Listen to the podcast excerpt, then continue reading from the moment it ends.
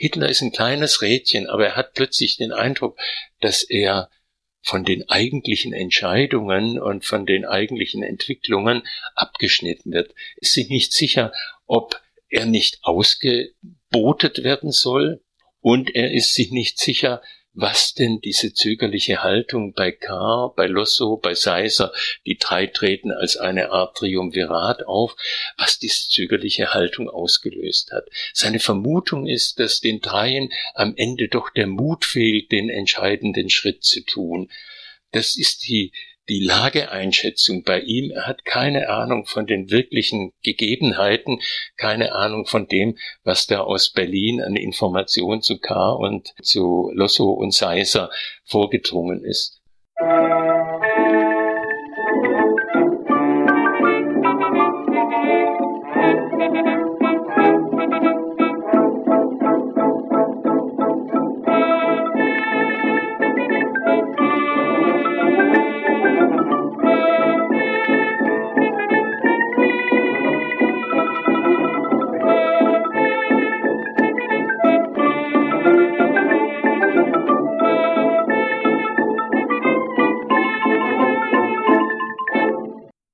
Diese Episode von Geschichte Europas ist eine Auftragsproduktion des CH Beck Verlags. Heute, am 16. Februar 2023, erscheint dort nämlich Der Hitlerputsch 1923 Geschichte eines Hochverrats von Dr. Wolfgang Nies. In dieser Folge spreche ich mit dem Autor über eben dieses Ereignis am Ende des Krisenjahres 1923. Herr Dr. Nies ordnet dabei den Hitlerputsch in die Geschichte der frühen Weimarer Republik ein und zeigt die demokratiefeindlichen Vorhaben und Verknüpfungen jener Tage auf, in denen nationalistische, kaisertreue und autoritäre Kreise auf unheilsame Weise mit den völkisch antisemitischen Nationalsozialisten zusammenkamen.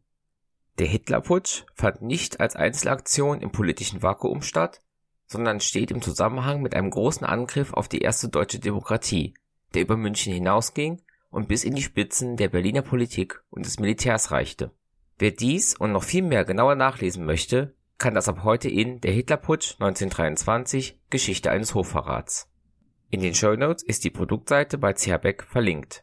Danke an Herrn Dr. Nies für die Teilnahme am Gespräch und an die Verantwortlichen im Verlag für den Auftrag zu dieser Produktion. In den Show Notes findet ihr inhaltlich verknüpfte Folgen, etwa zur Ruhrbesetzung als Auftakt des Krisenjahres 1923 und zu Hitlers Machtübernahme im Jahr 1933, also etwas mehr als neun Jahre nach dem gescheiterten Putschversuch. Diese Liste wird stets aktuell gehalten und erweitert, wenn thematisch verwandte Folgen erscheinen. Mit einem monatlichen Beitrag auf Steady könnt ihr mich als Hörerinnen und Hörer unterstützen, dieses Projekt zu betreiben und weiterzuentwickeln. Geschichte Europas ist Teil von Geschichtspodcasts.de und Wissenschaftspodcasts.de und erscheint sowohl auf Spotify als auch als RSS-Feed für Podcast-Apps. Herr Dr. Nies ist hier zum ersten Mal zu Gast und schildert, wie üblich, zuerst seinen Werdegang und wie er zum Experten für den Hitlerputsch wurde. Danach berichtet er vom historischen Hintergrund ab der Revolution 1918-1919, das Abgleiten der Weimarer Republik bis zum Rande eines Bürgerkriegs, den Ereignissen des 8. und 9. November 1923 sowie der politischen, juristischen, propagandistischen und erinnerungskulturellen Aufarbeitung des Hitlerputschs. Ich wünsche euch viele neue Erkenntnisse beim Anhören dieser Folge. Ja, ich habe Geschichte, Politikwissenschaft studiert, erste Bücher in den 80er Jahren gemacht, viele Hörfunksendungen, vor allem zu historischen Themen. Und da hat der Nationalsozialismus immer eine ganz zentrale Rolle gespielt. In den 80er Jahren habe ich schon eine 50-teilige Reihe über Machtergreifung 33 und auch ein Buch dazu gemacht. Und dann hat am Ende meine intensive Beschäftigung mit der Revolution von 1918, 19 dazu geführt, dass ich mich auch dem Hitlerputsch näher zugewandt habe. Ich habe über diese Revolution und die Geschichtsschreibung über diese Revolution meine Dissertation geschrieben. Danach ein Buch äh, mit dem Titel Die Revolution von 1918-19, der wahre Beginn unserer Demokratie. Danach dann der 9. November, die Deutschen und ihr Schicksalstag. Und dabei bin ich dann zum ersten Mal wirklich auch intensiv in den Hitlerputsch eingestiegen und habe festgestellt, es ist absolut lohnend, sich äh, diesem Putsch intensiv zu widmen und da auch eine eigene Darstellung zu machen. Jetzt haben Sie ja eben schon die Revolution von 1918-19 erwähnt. Was müssen wir über die frühen Jahre der Weimarer Republik wissen, um den Hitlerputsch zu verstehen und einordnen zu können? Relativ viel, muss man so deutlich sagen. Und man muss in der Tat 1918 beginnen mit dem Sieg der Revolution in München am 7. November 18 dem Sieg der Revolution am 9. November in Berlin und damit auch im gesamten Deutschen Reich. Man muss sich vor Augen halten, dass damals äh, Arbeiter- und Soldatenräte in Bayern, auch Bauernräte, tatsächlich die Macht inne hatten für einige Zeit und dass Revolutionsregierungen eingesetzt wurden in Berlin, der Rat der Volksbeauftragten als Spitze der Revolutionsregierung und dass dann innerhalb weniger Tage sowohl in Bayern als auch in Berlin für das gesamte Deutsche Reich ganz grundlegende Veränderungen verfügt worden sind. Wir haben am 12. November bereits in Berlin einen Aufruf an das deutsche Volk, in dem verkündet wird, dass von nun an alle Parlamente in direkter, allgemeiner, freier, gleicher, geheimer Wahl bestimmt werden sollen. Für uns heute eine Selbstverständlichkeit, damals überhaupt nicht. In Preußen gab es noch immer das Dreiklassenwahlrecht und die Frauen waren generell vorher überhaupt nicht wahlberechtigt gewesen. Also wir verdanken dieser Revolution auch das Frauenwahlrecht und diese Revolution hat Freiheitsrechte wiederhergestellt. Zensur wurde abgeschafft, Meinungs- und Versammlungsfreiheit hergestellt. Der Acht-Stunden-Tag wurde verkündet. Gewerkschaften und Unternehmerverbände haben sich dann schon am 15. November darauf verständigt, in Zukunft äh, die Wirtschaft gemeinsam, also mitbestimmt zu gestalten. Dieses ganze Staatswesen sollte auch eine soziale Republik sein, keine Rede von Diktatur des Proletariats oder Diktatur einer Partei. Und das gilt wirklich für ganz Deutschland und speziell auch für Bayern. Da war ein großer Aufbruch da im November 1918 zunächst einmal der auch viele aus dem bürgerlichen Lager mitgenommen hat. Man muss sich vor Augen halten, dass die Wahlen zur Nationalversammlung, die dann im Januar 1919 stattgefunden haben, eine Dreiviertelmehrheit für die demokratischen Parteien der frühen Weimarer Republik erbracht haben. Die Gegner der Demokratie waren zunächst mal eindeutig in der Minderheit. Das ist jetzt der Blick auf das große Ganze in Deutschland. Der Hitlerputsch findet ja später in München statt. Können Sie noch ein bisschen was über die spezielle Situation im Freistaat Bayern sagen? In Bayern war die Situation im Jahr 1919 zunächst mal ähnlich, wie ich sie gerade im Moment beschrieben habe. Wir haben dort Kurt Eisner als Ministerpräsidenten, der durch die Revolution an die Macht kommt, ein unabhängiger Sozialdemokrat, die Sozialdemokratie war damals gespalten in die Mehrheitspartei und die Unabhängigen, die tendenziell eher links und vor allem pazifistisch orientiert waren. Und Eisner hat aber im Grunde dieselbe Politik gemacht, wie sie in Berlin von Ebert und Hugo Hase gemacht worden ist, allerdings mit einem Unterschied. Eisner war Pazifist und hat relativ früh begonnen, Berichte und Dokumente des bayerischen Gesandten aus dem Juli 1914 zu veröffentlichen. Und aus denen ging dann doch hervor, dass Deutschland eine erhebliche Mitschuld oder Schuld am Ausbruch des Ersten Weltkriegs hatte. Das hat man in München und in Bayern als Vaterlandsverrat gesehen. Das heißt, schon mit Eisner fand in Bayern eine gewisse Polarisierung statt. Die politische Rechte hat bereits äh, sich im Aufwind gesehen, noch bevor derselbe Prozess in Berlin und in anderen Teilen des Reiches begonnen hat. Ganz entscheidend war dann aber für die weitere Entwicklung in München, waren die Ereignisse, die wir im Allgemeinen als Kapp-Putsch oder Kapp-Lüttwitz-Putsch äh, kennen. Im März 1920 kam es in Berlin zu einem Putsch. Die Marinebrigade Erhard ist in die Reichshauptstadt eingezogen, hat Wolfgang Kapp zum Reichskanzler ausgerufen. Die Regierung musste fliehen aus Berlin, zunächst nach Dresden, dann nach Stuttgart.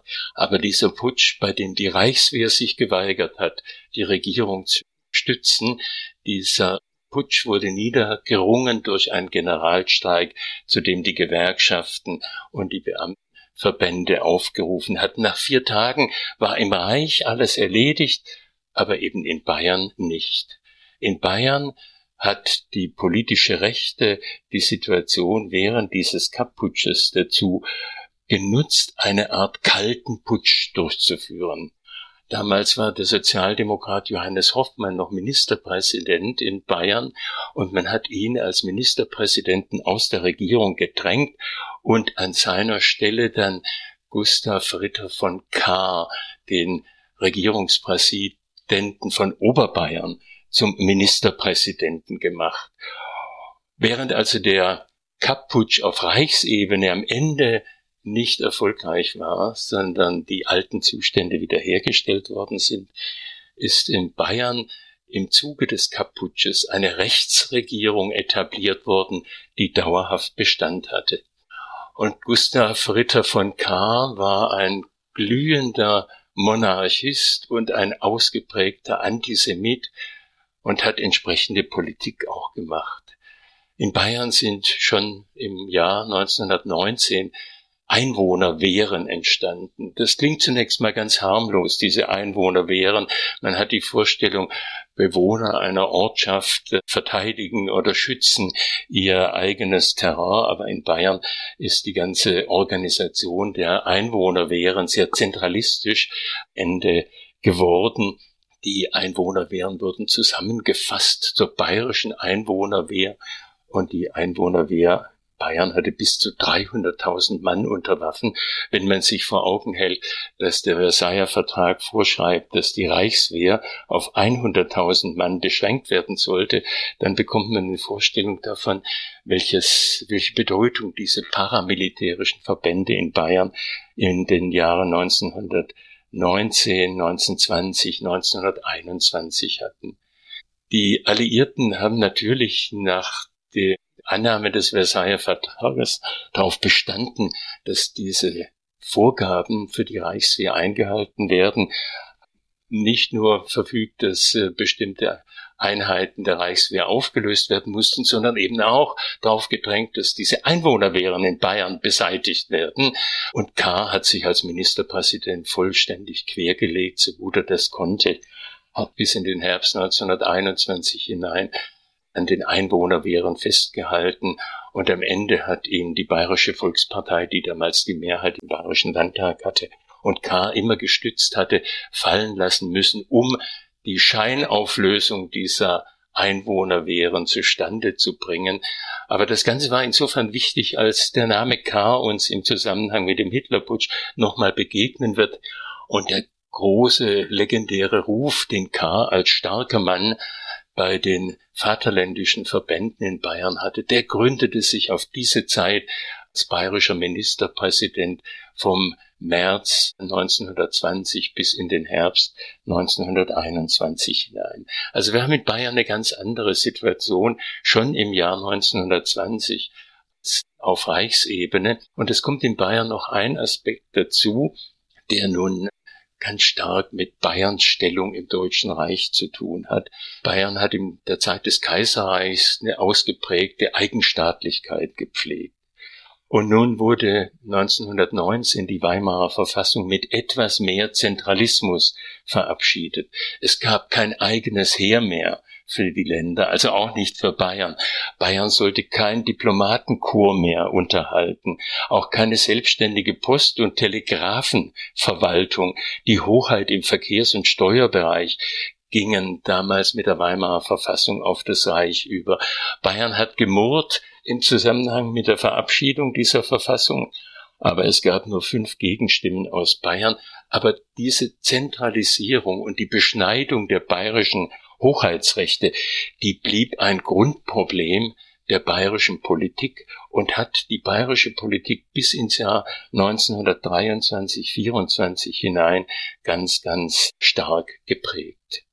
Mit 1923 haben Sie ja jetzt schon das Schlüsseljahr genannt. Das beginnt ja mit der Besetzung des Ruhrgebietes.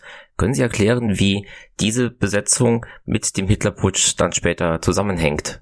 Die Besetzung des Ruhrgebiets ist das Ereignis, das im Grunde das ganze Jahr 1923 prägt. Der Anlass ist zunächst mal ja im Grunde marginal sind keine großen Reparationszahlungsrückstände, die Deutschland zu dem Zeitpunkt aufweist, aber es marschieren eben im Januar 23 französische und belgische Truppen ins Ruhrgebiet ein. Die Stimmung ist ohnehin schon aufgeladen zum damaligen Zeitpunkt. Ähm, der äh, Reichspräsident und die Reichsregierung rufen zum passiven Widerstand auf heißt, die Beamten werden angewiesen, keine Anweisungen der Besatzungsmacht entgegenzunehmen und zu befolgen. Sie bekommen aber ihre Löhne weiter bezahlt aus der Reichskasse und das bringt am Ende einen ungeheuren Schaden für die deutsche Wirtschaft. Es ist klar erkennbar, dass die Währung, die ohnehin schon angeschlagen war, angeschlagen war aufgrund der Finanzierung des Ersten Weltkriegs, angeschlagen war dadurch, dass in der unmittelbaren Nachkriegszeit zwar die Notenpresse in Gang gesetzt wurde, die Ausgaben nicht wirklich gedeckt waren, dass diese Währung völlig kollabieren würde im Lauf des Jahres. Also im Grunde war schon im April deutlich erkennbar, dass man diesen passiven Widerstand nicht weiter betreiben konnte. Schon im April gab es Vorschläge der Gewerkschaften, eine große Koalition in Berlin zustande zu bringen, eine große Koalition, die reichen sollte von der Sozialdemokratie bis zur Deutschen Volkspartei, um die, den passiven Widerstand zu beenden. Aber es hat ja noch monatelang gedauert, bis es dann soweit war, obwohl auch Gustav Stresemann als Kopf, führender Kopf, Vorsitzender der Deutschen Volkspartei, die bis dahin sich ganz konsequent gegen die Weimarer Republik gestellt hatte, im April zum Ausdruck gebracht hat, dass die Deutsche Volkspartei angesichts all dessen, was da auf Deutschland einstürzt, bereit ist, die Republik mitzutragen. Ich denke, es hat eine große Rolle auch gespielt für diese Entscheidung innerhalb der DVP und die Entscheidung Stresemann, sich zur Demokratie und zur Weimarer Republik zu bekennen, dass im Jahr zuvor Walter Rathenau, der Reichsaußenminister auf offener Straße, ermordet worden war. Angehörige der Organisation Konsul hatten ihn in Berlin wirklich begleitet mit einer Maschinenpistole und mit einer Handgranate ermordet. Und es war ein im Juni 1922 ein Ereignis, das von ganz zentraler Bedeutung für die weitere Entwicklung der Weimarer Republik auch war. Es hat dazu geführt, dass die Deutsche Volkspartei eben sagte, es geht jetzt nicht mehr darum, dass man theoretisch Monarchist ist oder theoretisch Republikaner, sondern es geht darum, den Staat zu erhalten. Wir können mit diesen Attentaten deren Gipfelpunkt ja nur die Ermordung des Reichsaußenministers war, mit diesen Attentaten nicht weitermachen. Übrigens, das sollte man zur Situation im Hinblick auf Bayern auch noch ergänzen. Die Organisation Konsul, die diesen Mord an Rathenau, auch die Ermordungen zuvor geplant hatte für zahlreiche Morde in diesen Jahren 2021, 22 verantwortlich war. Die saß in München, war aus der Marinebrigade Erhard hervorgegangen. Hermann Erhard, Freikorpsführer, äh, hat diese Organisation in München begründet und war ganz zielgerichtet dabei, durch solche Attentate, durch solche Mordanschläge die Republik an den Rand des Chaos zu bringen. Also auch da spielt München eine ganz und Bayern eine ganz zentrale Rolle, weil München und Bayern in dieser Zeit unter K zu einem Eldorado des Rechtsextremismus geworden sind. Allen, denen anderswo in Deutschland der Boden unter den Füßen zu heiß wurde, die konnten sich nach Bayern absetzen und konnten dort in Bayern sicher sein, dass sie nicht von der Polizei verfolgt würden, sondern im Zweifel rechtzeitig gewarnt werden würden, wenn die Polizei aus anderen Ländern sie im Zusammenhang mit politischen Morden behelligen würde. Also so war es beispielsweise bei Matthias Erzberger, der 1921 ermordet worden war im Schwarzwald. Die badische Polizei hat die Mörder namentlich benennen können und die wollte sie in München dingfest machen. Sie sind von der bayerischen Polizei dann rechtzeitig gewarnt worden, um sich dem, der Verhaftung entziehen zu können. Also Bayern hat in diesen Jahren eine ausgesprochene Sonderrolle schon gespielt, 1921 und 1922. Beschränken denn sich diese extremen politischen Tätigkeiten auf Bayern oder hat man versucht, aus Bayern heraus auch auf andere Länder oder das gesamte Deutschland Einfluss zu nehmen in diese Richtung? Es war immer gedacht Einflussnahme auf das gesamte Deutschland. Also die Ermordung Rathenaus fand ja nicht in München statt, sondern die fand in Berlin statt. Das heißt, die Organisation Konsul hat sich verstanden als eine auf die deutsche Nation hin operierende Organisation, die wollte Veränderung eine Rechtsdiktatur in Berlin, nicht etwa nur in Bayern. Und diese Linie ist Erhard auch im Zusammenhang dann mit den Ereignissen im Herbst 1923 absolut treu geblieben. Aber auf die kommen wir gleich noch zu sprechen. Jetzt hatte ich in einem anderen Interview auch die Rohbesetzung gesprochen. Da hieß es, der September wäre dann die zweite Kapitulation Deutschlands gewesen, als man diesen Ruhrkampf aufgibt. Daraufhin eskalieren die Dinge in Bayern und es kommt zu einem wahren Umsturzversuch. Was passiert? In der Tat wird die Aufgabe des passiven Widerstandes von der gesamten politischen Rechten als Kapitulation verstanden. Man hat auf der Seite der Rechten nicht wirklich durchschaut, welche gravierenden Auswirkungen dieser passive Widerstand für die gesamte deutsche Wirtschaft haben hatte und haben würde. Wir müssen uns das nochmal so vor Augen halten, wodurch die soziale Lage auch gekennzeichnet war.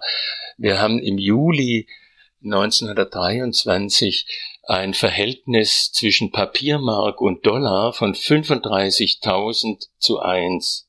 Im August dann schon 4,6 Millionen Papiermark fällig, wenn Sie einen Dollar tauschen wollen. Und im November sind es vier Billionen. Also wenn wir heute von Inflation sprechen, zehn Prozent ist eine Menge, aber ist natürlich meilenweit entfernt, gar nicht zu vergleichen mit dem, was die Menschen im Jahr 1923 erlebt haben.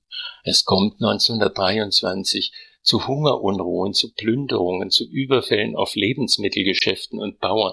Die soziale Not ist ungeheuer groß, wobei die Gewerkschaften es noch verstehen, ihre Mitglieder und die Beschäftigten einigermaßen abzufedern. Aber der komplette Mittelstand, der möglicherweise von Rentenzahlungen lebt, oder von Erspartem lebt, verarmt vollständig in dieser Zeit. Es gibt natürlich auch einzelne Gewinner in dieser Hyperinflationszeit. Hugo Stinnes gehört mit dazu. Den Namen werde ich sicher nachher nochmal aufgreifen. Hugo Stinnes gehört mit dazu. Jeder, der es schafft, sich von Banken Geld zu leihen, um irgendwelche Industrieanlagen zu kaufen und es nachher billig wieder zurückzahlen kann, ist natürlich ein Gewinner dieser Hyperinflation. Aber die, die Masse der Bevölkerung leidet ungeheuer unter der damaligen Zeit. Und dann haben wir eine Situation, die wir nicht ganz außer Acht lassen dürfen, auch wenn ich sie für relativ unbedeutend halte. Auch die kommunistische Bewegung schätzt im Jahr 1923 die Lage in Deutschland als so prekär ein, dass sie davon ausgeht, Deutschland ist reif für eine zweite Revolution. Und so beschließt die Kommentaren, beschließt die russische KP in Deutschland im Herbst 1923 eine Revolution durchzuführen. Ähm, in Thüringen und Sachsen sind zum damaligen Zeitpunkt SPD-Minderheitenregierungen an der Macht und an denen beteiligt sich die KPD im Oktober.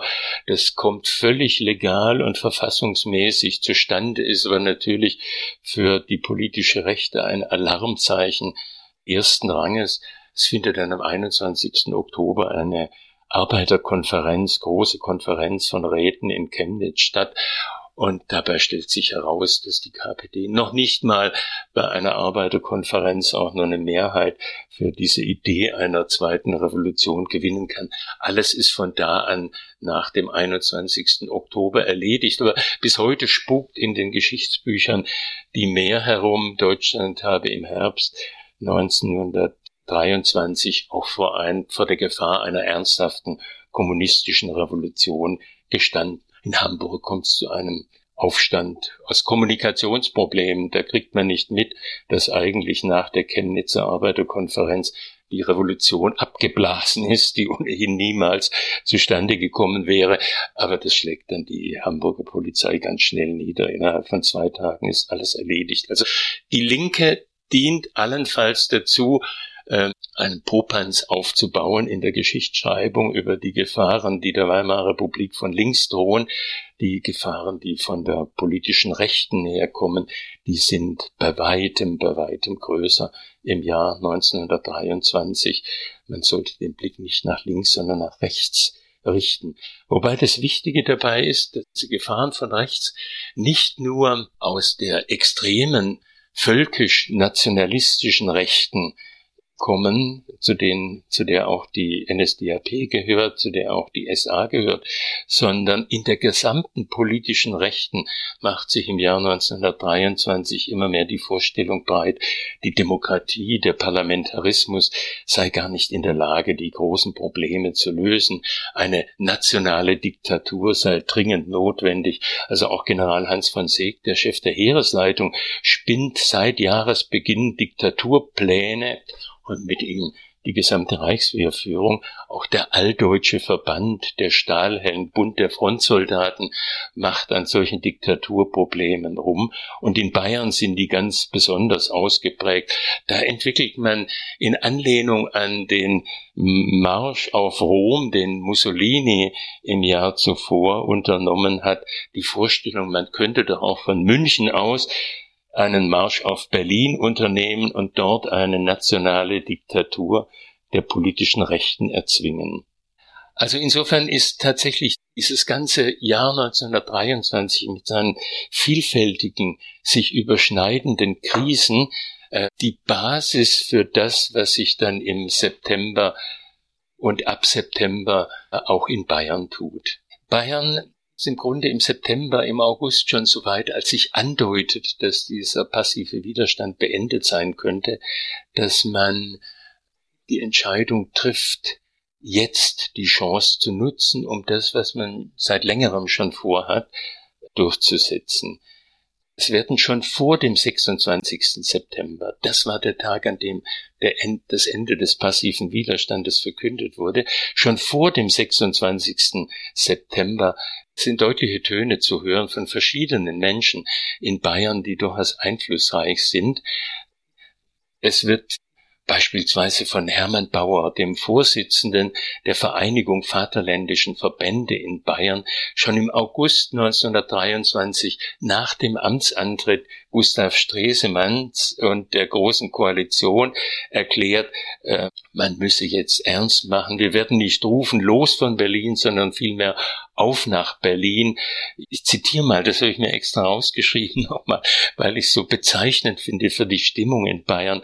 Wir werden da sein und wach sein, gestärkt durch den Sauerstoff unserer freien, weißblauen Berge und gegen die verderblichen Berliner Gasdämpfe werden wir mit schwarz-weiß-roten Gasmasken ausgerüstet sein. Also das ist die Vorstellungswelt, die man in diesen vaterländischen Verbänden, diesen paramilitärischen Verbänden in, in Bayern hat, von dem, was da in Berlin stattfindet. Und so sieht man die eigene Rolle. Und ganz ähnlich äußert sich auch der bayerische Ministerpräsident Eugen Knilling ist es zu diesem Zeitpunkt am 16.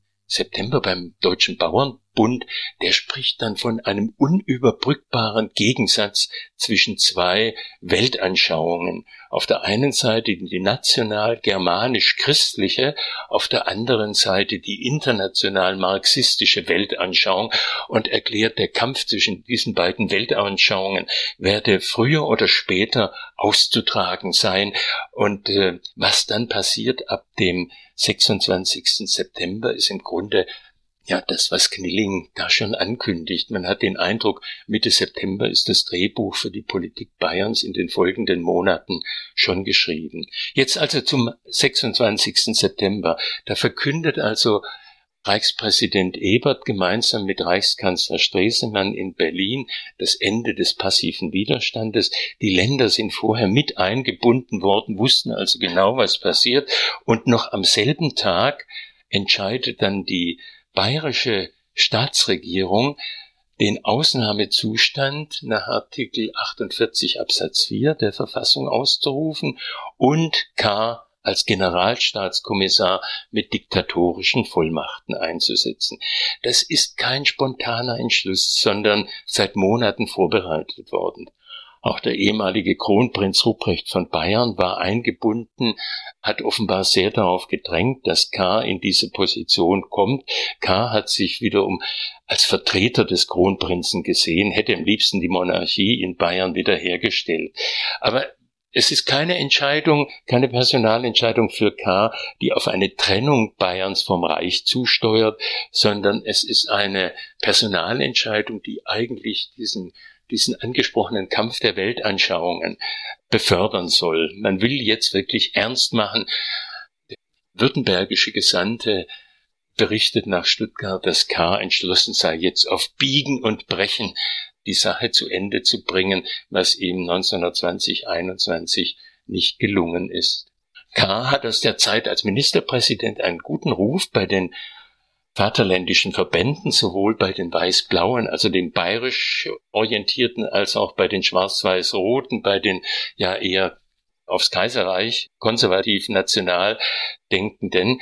Und seine Hauptaufgabe ist, entgegen allen Lügen, die dann aus München in Richtung Berlin verbreitet werden. Er soll die Verbände hinter sich versammeln zum gemeinsamen Vorgehen gegen Berlin und gegen die Demokratie.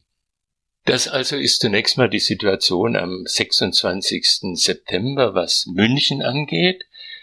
Berlin, also sprich der Reichspräsident und die Reichsregierung, regieren noch am selben Tag mit der Verhängung des Ausnahmezustands nach Artikel 48 Absatz 2 und mit der Übertragung der vollziehenden Gewalt an den Reichswehrminister Otto Gessler.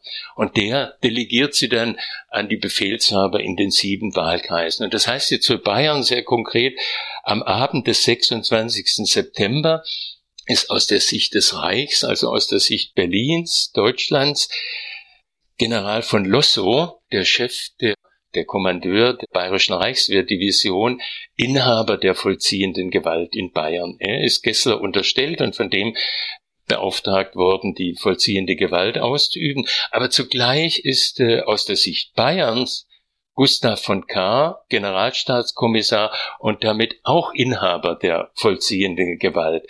Da könnte also schon in der Anlage dieser Situation ist diese, diese Auseinandersetzung zwischen Bayern und Berlin, Bayern und dem Reich ganz klar zu erkennen. Theoretisch könnten Lossow gegen K die beiden Inhaber zu Felde ziehen, aber ähm, Lossow stellt sich ganz auf die Seite Kars und ist offenbar von Anfang an eingebunden gewesen in die Planungen, die in München entwickelt worden sind für diesen Machtkampf zwischen der Reichsregierung auf der einen Seite und Bayern und seiner Machtelite auf der anderen Seite.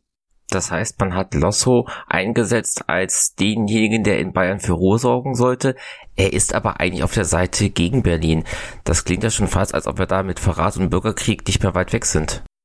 Also wir, wir steuern ab dem 26. September zielstrebig auf eine Bürgerkriegssituation zu. 28., 29. wird äh, Kapitän Erhard aus Tirol geholt. Bei Erhard muss man wissen, er war derjenige, der den Kaputsch 1920 in Berlin schon durchgeführt hat mit seiner Marinebrigade. Erhard steckt hinter der Organisation Konsul, das habe ich vorhin erzählt, wird dann gesucht vom Staatsgerichtshof und vom Reichsanwalt zur Verteidigung der Republik. Der wurde 1920 eingerichtet nach der Ermordung Rathenaus, weil man sagte, wir brauchen für Hochverrat eine klare zuständige Justiz. Also Erhard hat sich dann abgesetzt nach Österreich, war befreit worden aus dem Gefängnis von seinen Leuten, hat sich abgesetzt nach Österreich und den holt man nun zurück nach München, weil Erhard inzwischen mit dem Bund Wiking über eine schlagkräftige militärische Organisation wieder verfügt, die man in Bayern für die eigenen Pläne gerne einsetzen will.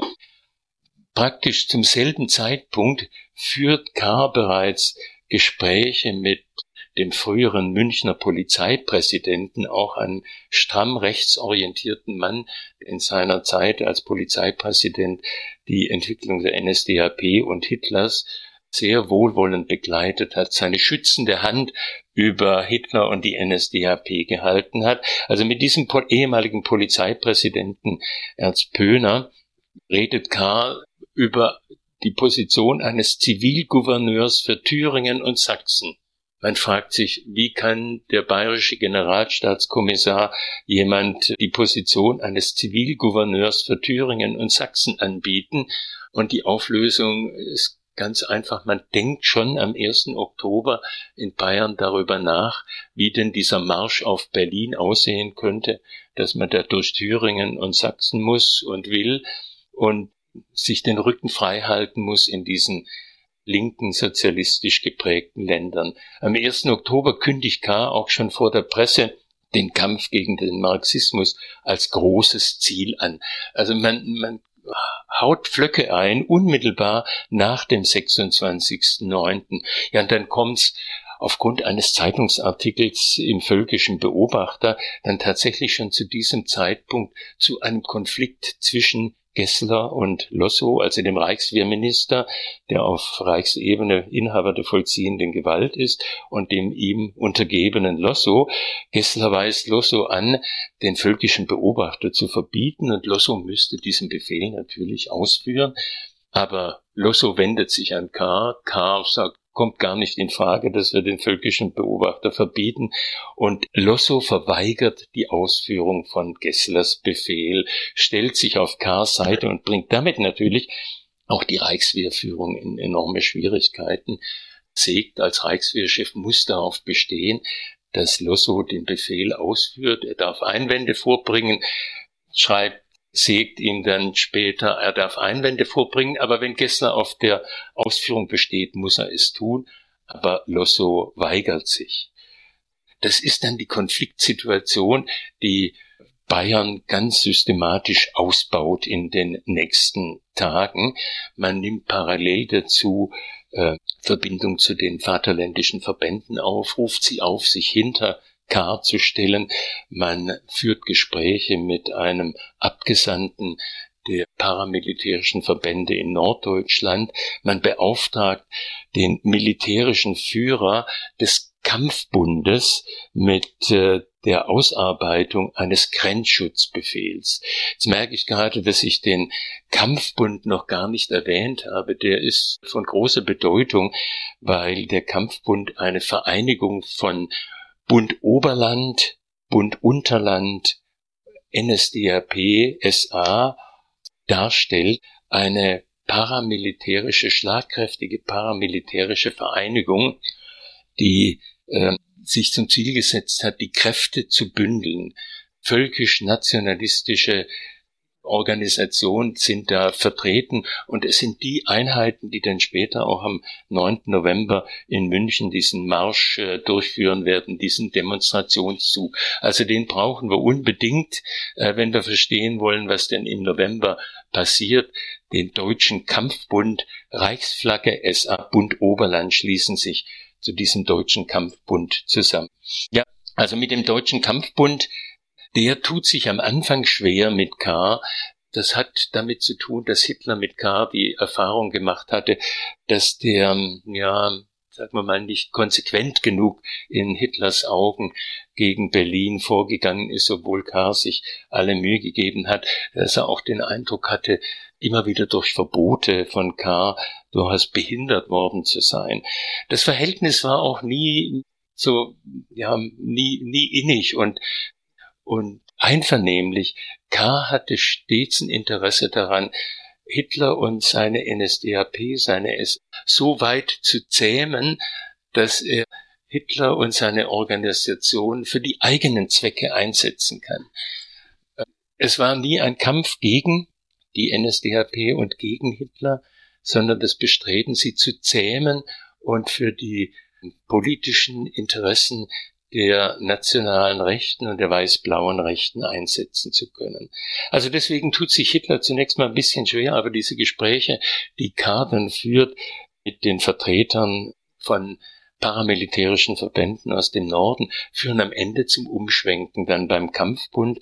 Man äh, hat den Eindruck, K. macht nun wirklich ernst und sieht alles so aus, als ob genau dies der Fall wäre. Auch die Tatsache, dass man Kriebel, den militärischen Führer des Kampfbundes, mit dieser Ausarbeitung des Grenzschutzbefehls beauftragt, deutet natürlich darauf hin, dass K. ein Interesse dran hat und dass auch Lossow ein Interesse daran hat, den Kampfbund und damit auch Hitler mit einzubeziehen in diese Frontstellung gegen Berlin. Am 19. Oktober kommt dann, weil Lossow sich beharrlich weigert, diesen Befehl Gesslers auszuführen, den völkischen Beobachter zu verbieten, kommt dann die förmliche Entlassung Lossows und am selben Tag noch äh, hält Kerr eine Rede vor den standortältesten Offizieren in München, wo er nochmal betont, dass es um den Kampf zweier Weltanschauungen gehe die international marxistisch-jüdische auf der einen Seite, die national-deutsche Auffassung auf der anderen Seite. Folgenden Tag, also 20. Oktober, beschließt dann der Ministerrat, Lossow aus bayerischer Vollmacht heraus mit der Führung der Division zu beauftragen, also nicht mehr als General, der dem Reichswehrminister unterstellt ist, sondern als bayerischen Landeskommandanten und beschließt, die Division am 22. Oktober auf Bayern zu verpflichten. Bayern sieht sich als Treuhänderin des deutschen Volkes und verpflichtet die bayerische Division, die ja inzwischen eigentlich keine bayerische mehr, mehr ist, sondern nur die siebte Reichswehrdivision, verpflichtet diese siebte Reichswehrdivision auf Bayern. Das ist nichts anderes als Hochverrat, was die bayerische Regierung da macht. Völlig gegen die Weimarer Verfassung und natürlich darauf angelegt, in Berlin eine andere Regierung, ein anderes Regime zu installieren. Am selben 20. Oktober redet dann Karls Stellvertreter, Oberregierungsrat Hubert Freiherr von Aufsess am Abend bei den Bojaren im Wittelsbacher Garten, dass jetzt der Bruch zwischen Berlin und München erfolgt sei und ruft den Versammelten zu, auf nach Berlin, fordert die Herren auf, sich bereit zu halten, für den Befreiungskampf die Damen ihre Männer und Brüder ziehen zu lassen zum großen Befreiungskampf. Es wird nur kurze Zeit dauern. Also das ist die Stimmung, die in diesen Oktobertagen in München herrscht. Und es gibt keinen Zweifel daran, dass tatsächlich die gesamte nationale Rechte in Bayern diesen Marsch auf Berlin will, nicht unbedingt bis Berlin kommen will. Mussolini ist die Entscheidung ja auch gefallen, noch bevor der Zug der Faschisten Rom erreicht hat. Man will Druck ausüben, militärischen Druck auf, ausüben auf die Berliner Regierung, auf den Reichspräsidenten, um zu erreichen, dass in Berlin eine nationale Regierung installiert wird, eine nationale Diktatur, ein Direktorium. Die Bezeichnungen sind sehr unterschiedlich, aber klar ist jedenfalls, die Sozialdemokratie muss aus der Regierung verschwinden und eine nationale Diktatur soll unabhängig vom Parlament und dem ganzen Parlamentarismus existieren, weil man der Überzeugung ist, dass Demokratie, dass der Parlamentarismus ohnehin in der Situation, in der Deutschland sich befindet, beseitigt werden muss. Es kommt dann noch, das würde ich noch gerne ergänzen, es kommt dann noch am 26. Oktober ein Geheimbefehl in, in München heraus. Ich habe die Nummer aufgeschrieben, römisch 1, Nummer 800, Schrägstrich 23, mit dem Stichwort Herbstübung 1923. Und hinter dieser Herbstübung 1923 verbirgt sich der Plan, die eine bayerische Division, die siebte Reichswehrdivision, durch die Hinzunahme der paramilitärischen Verbände zu drei Divisionen aufzublasen. Wobei aufblasen jetzt ein bisschen despektierlich klingt. Diese, diese paramilitärischen Verbände wir standen ja in erster Linie aus äh, Männern, die während des Weltkriegs gedient hatten. Die waren durchaus in der Lage, militärisch zu agieren und sind von der Reichswehr ja auch entsprechend geschult worden, insbesondere dann im Jahr 1923, aber auch schon vorher.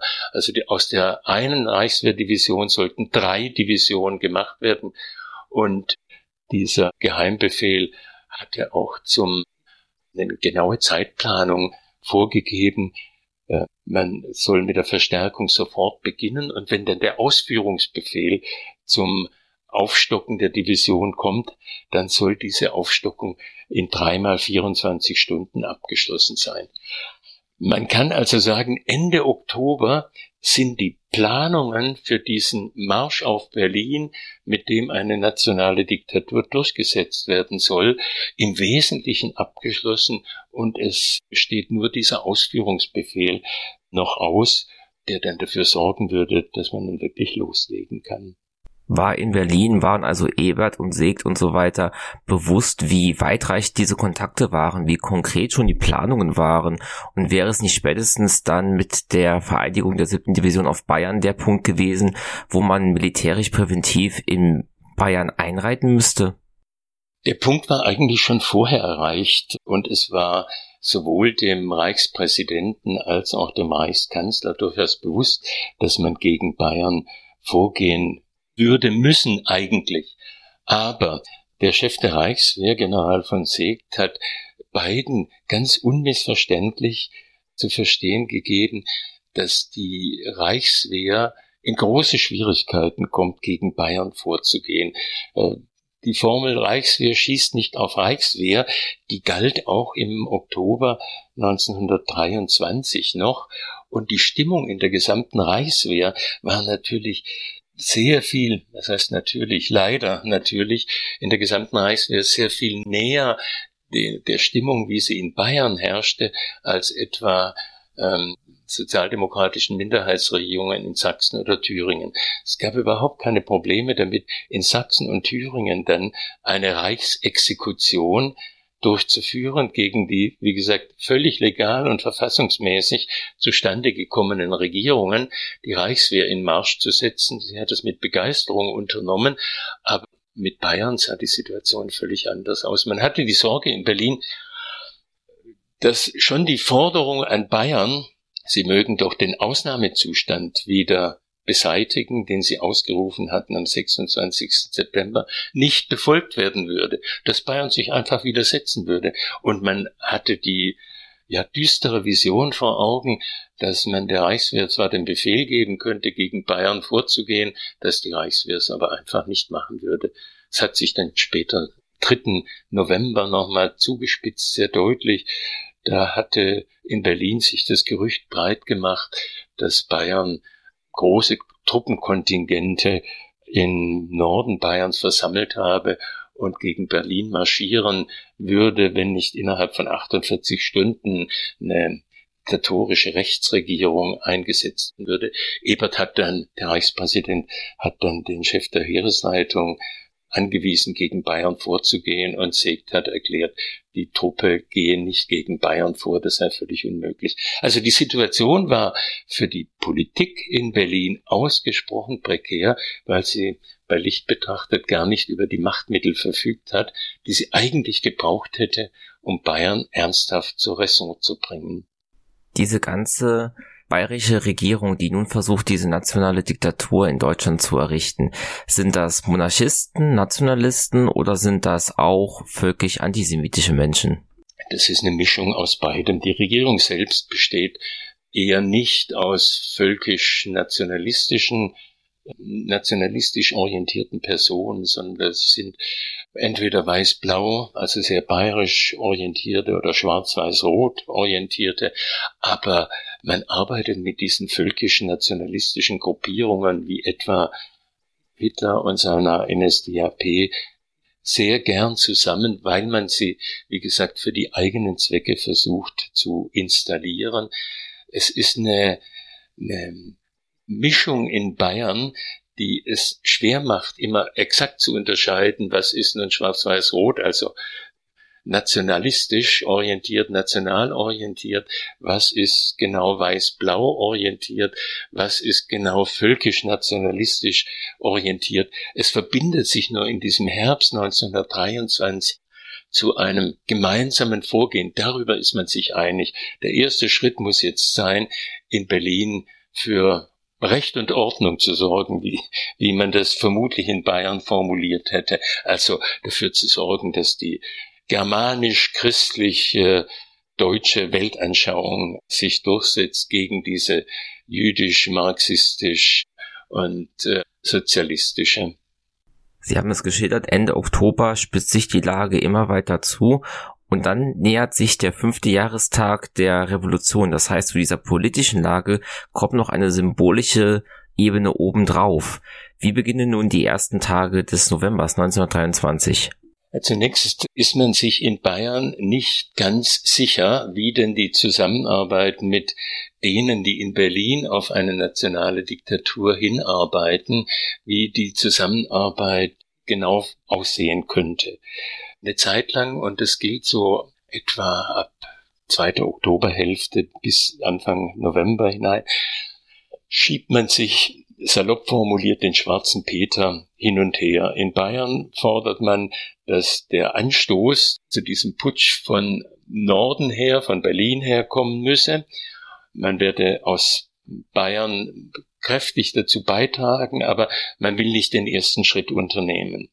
Während äh, norddeutsche nationalistische und paramilitärische Verbände von Bayern fordern, den ersten Schritt zu tun. Das ist ein Spiel, das sich da abzeichnet Ende Oktober. Und um da mehr Klarheit zu bekommen, wird 3. November der Landespolizeichef der Bayerische, Oberst von Seiser, nach Berlin geschickt. Seiser soll dort Gespräche mit wichtigen Leuten führen, die auf diese nationale Diktatur hinarbeiten.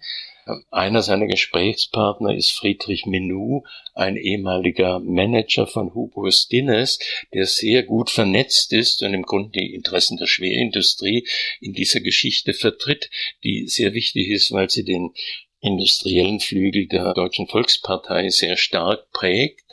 Äh, der wichtigste, mit dem äh, Seiser in Berlin redet, ist aber Segt, der Chef der Heeresleitung. Daneben kommen noch die Vertreter anderer konservativer nationalistischer Verbände hinzu. Und im Kern ging es bei diesen Gesprächen darum auszuloten, wie würde denn Berlin reagieren, wenn nun Bayern tatsächlich äh, den ersten Schritt macht.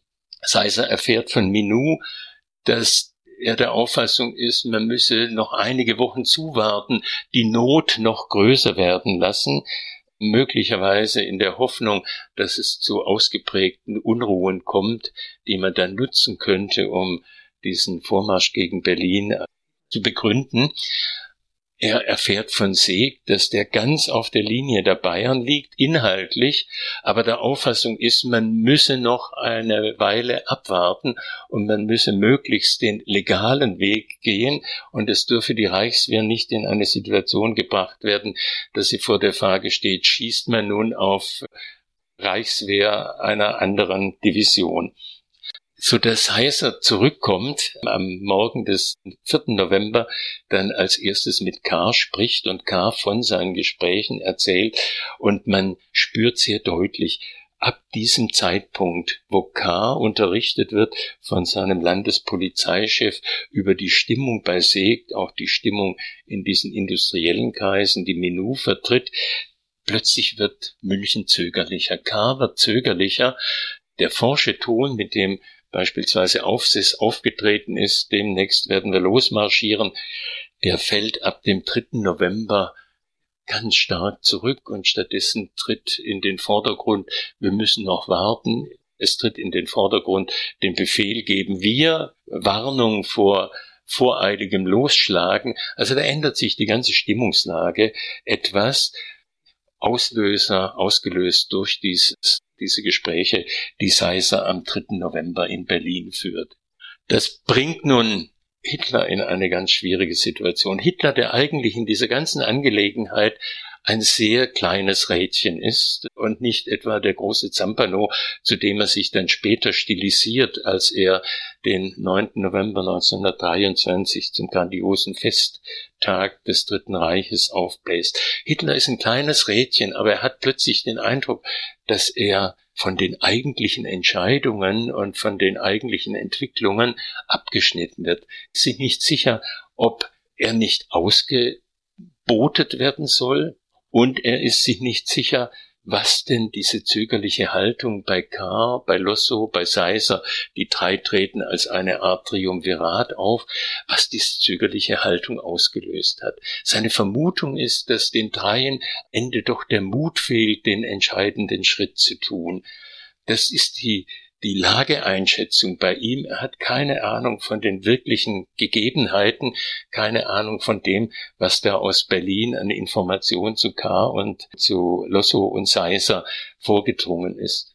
Und in dieser Situation kommt es dann dazu, dass K. auch noch eine große Rede ankündigt, die er im Bürgerbräukeller halten will. Er hat nicht selber eingeladen dazu, sondern hat einen der wichtigen Männer der Vaterländischen Verbände in München gebeten, einzuladen, aber er will seine große programmatische Rede halten in, im Bürgerbräukeller und deutlich machen, worauf seiner Auffassung nach ankommt, wenn Deutschland wieder eine ihm gebührende Stellung auch international erreichen kann.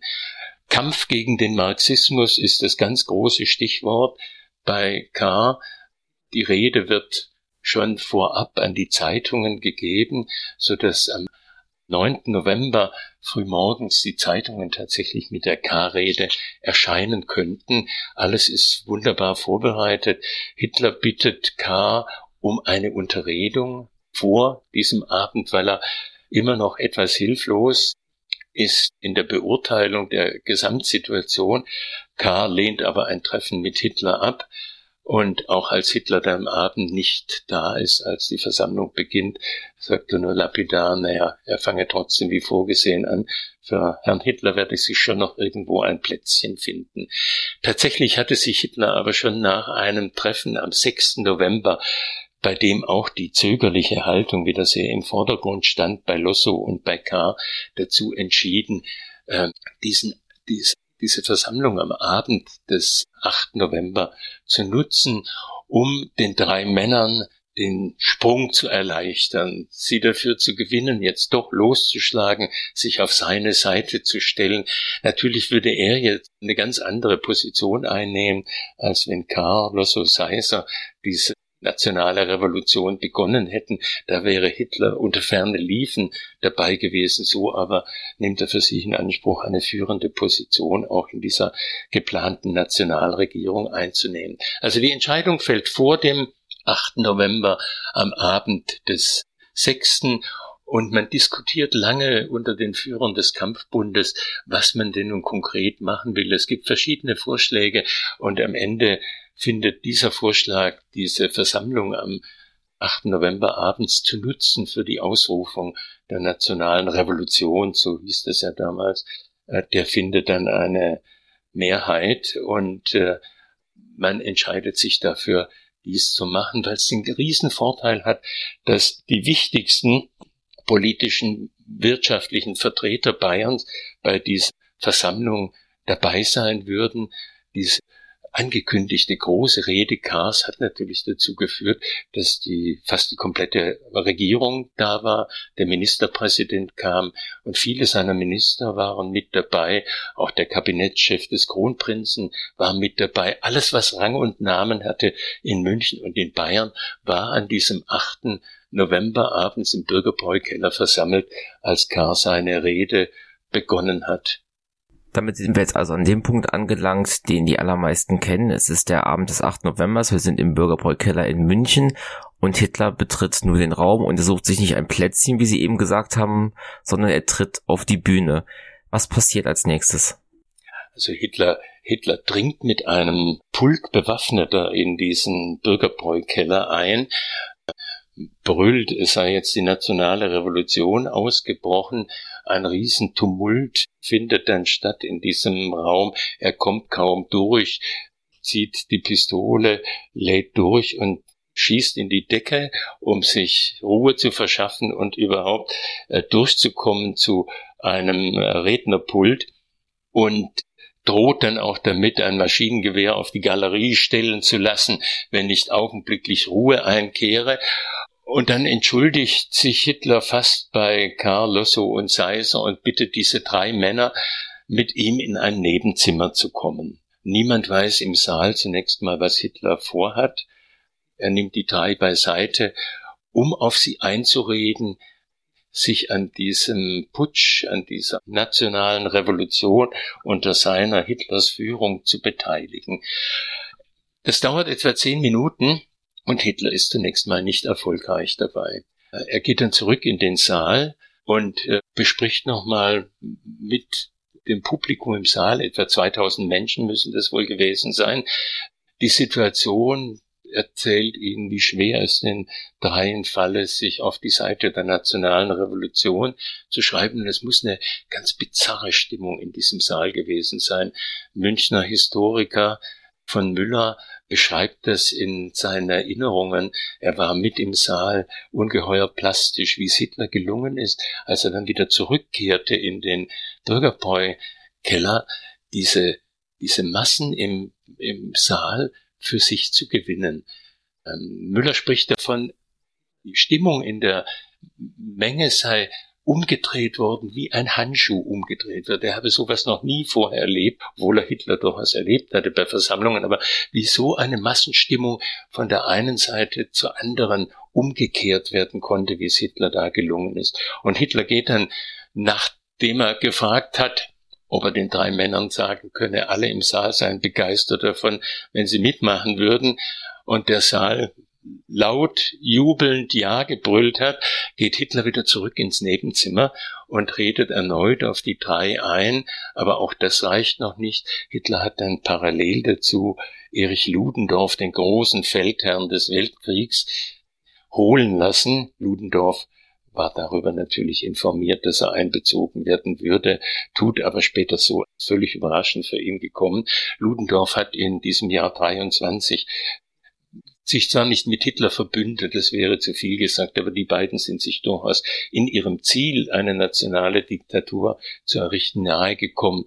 Ludendorff ist auch völkisch nationalistisch orientiert gewesen. Also Ludendorff wird geholt, Ludendorff kommt und vor dem großen Feldherrn des Weltkrieges knicken dann zunächst mal Losso und auch Seiser ein, so nach dem Motto Exzellenz, Wunsch sei mir Befehl. Handschlag und K ist derjenige, der am längsten zögert. Er sagt, er könne das nicht machen, weil er doch Vertreter des äh, Königs sei, also des Kronprinzen Ruprecht, und es dauert eine Weile, bis er dann so weit ist, dass er sagt, ja, aber ich kann Statthalter der Monarchie werden, gerade weil ich mich als Vertreter des Königs verstehe. Für K ist ja vorgesehen, dass er Statthalter in Bayern wird, Vertreter des Königs und die Aussicht in Kars Perspektive war Wiederherstellung der Monarchie. Das ist eine Geschichte, die, also dieses Einbringen des Monarchiegedankens, die ganz auf Kar zurückgeht die später in der Beurteilung der Frage, wie freiwillig geschieht das denn alles, was da im Nebenzimmer stattfindet, eine ganz wichtige Rolle spielt. Im Ergebnis ist es so, dass anschließend die Männer gemeinsam wieder zurückgehen in den Saal und dann auf offener Bühne erklären, sie wollten nun gemeinsam vorgehen gegen Berlin. Der Saal tobt begeistert und alle Zeugen, die berichtet haben über das, was sich im Saal abspielt, sind sich sicher, dass die Männer, die sich da so tief in die Augen schauen, die sich so intensiv die Hände drücken auf der Bühne, dass die nun wirklich gemeinsame Sache machen. Man geht auseinander ähm, nach dieser, diesem Auftritt im Bürgerbräu-Keller mit dem Gefühl, da hat eine Art Rüttli-Schwur auf offener Bühne stattgefunden und nun gehen alle, die da standen, gehen gemeinsam gegen Berlin vor. Einige der Würdenträger, die im Saal sind, wurden verhaftet und zum Teil in der Villa eines Münchner Verlegers untergebracht, der schon früh mit der NSDAP sympathisiert hat. Also insbesondere die Mitglieder der Regierung sind dort untergebracht worden. Andere, beispielsweise Juden, die erkannt worden waren unter den Zuhörern, sind dann im, in verschiedenen Räumen des Bürgerbeukellers selber untergebracht worden. Als die Versammlung aufgelöst wird, etwa 22.15 Uhr, 22.30 Uhr, war man sich sicher, man geht nun gemeinsam vor und der, der Putsch wird von München aus nach Berlin vorgetragen. Der Marsch auf Berlin wird angesetzt. Keiner hatte zum Zeitpunkt des Auseinandergehens den Eindruck, dass hier irgendwelche Unklarheiten bestehen. Jetzt hatten Sie ja eben ausführlich geschildert, welche Vorarbeiten und Verknüpfungen ja, die bayerische Regierung gestartet hatte. Sie haben beschrieben, wie die Verbindungen Hitlers zu dieser Truppe waren. Es wirkt jetzt so, als ob er diese Pläne hat und da irgendwie reingrätscht, aber nicht so viel Vorarbeit geleistet hat. Wie soll denn jetzt dieser Putsch aus seiner Sicht weitergehen? Für Hitler war bei den strategischen Planungen, denke ich, eine Erfahrung von ganz elementarer Bedeutung, die er am 1. Mai 1923 in München gemacht hat. Da hat er den Versuch unternommen, mit bewaffneten Einheiten die 1. Mai-Feiern äh, und Demonstrationen zu stören, die von Seiten der Gewerkschaften und von Seiten der Sozialdemokratie veranstaltet worden sind. Es ist ihm damals zwar gelungen, mit seinen paramilitärischen Verbänden an Waffen zu kommen, weil der für die Waffenausgabe zuständige Ernst Röhm Mitglied der NSDAP war und äh, den Verbänden die Waffen trotz eines gegenteiligen Befehls von Lossow ausgehändigt hat. Aber die Reichswehrtruppen haben am 1. Mai seine gesamten Verbände eingekesselt. Sie mussten die Waffen wieder abliefern und konnten ihr Vorhaben überhaupt nicht durchsetzen. Die Erfahrung, die Hitler dabei gemacht hatte, war, all diese militärischen, paramilitärischen Verbände, die er ähm, ja gar nicht unter seinem Befehl hatte, sondern die ihm nahestehen, die sind völlig äh, ungeeignet, es mit Reichswehrtruppen oder auch nur mit Truppen der Landespolizei aufzunehmen. Der Kampfbund hatte in sein Aktionsprogramm deshalb ausdrücklich geschrieben, bevor eine nationale Revolution stattfinden kann in Bayern und im Reich, müssen die militärischen und die polizeilichen Einheiten für die Bewegung gewonnen sein. Erst Polizei und Reichswehr gewinnen und anschließend kann dann die nationale Revolution ausgerufen werden, anschließend kann dieser Putsch stattfinden. Hitler hat am 8. November alles auf die eine Karte gesetzt. Er wollte Lossow, Seiser, K. gewinnen und war der Auffassung, dass ihm das gelungen ist am Abend des 8. November. Wenn ihm das gelingt, dann war die Reichswehr auf seiner Seite, dann war die Landespolizei auf seiner Seite und er hatte in München nicht mehr viel zu befürchten. Es sind deshalb auch gar keine großen strategischen Planungen gemacht worden. Äh, man hatte die Idee, das Wehrkreiskommando, das frühere Kriegsministerium sollte besetzt werden. Das hat Röhm übernommen zu machen, ist hinmarschiert mit seiner Reichsflagge und man hat sich dann dort darauf verständigt, dass alle Posten doppelt besetzt werden, einerseits von Reichswehr, einerseits von den von seinem Verband aus. Also es war eine völlig unblutige Besetzung dieses Reichswehr, des früheren Kriegsministeriums, des Wehrkreiskommandos.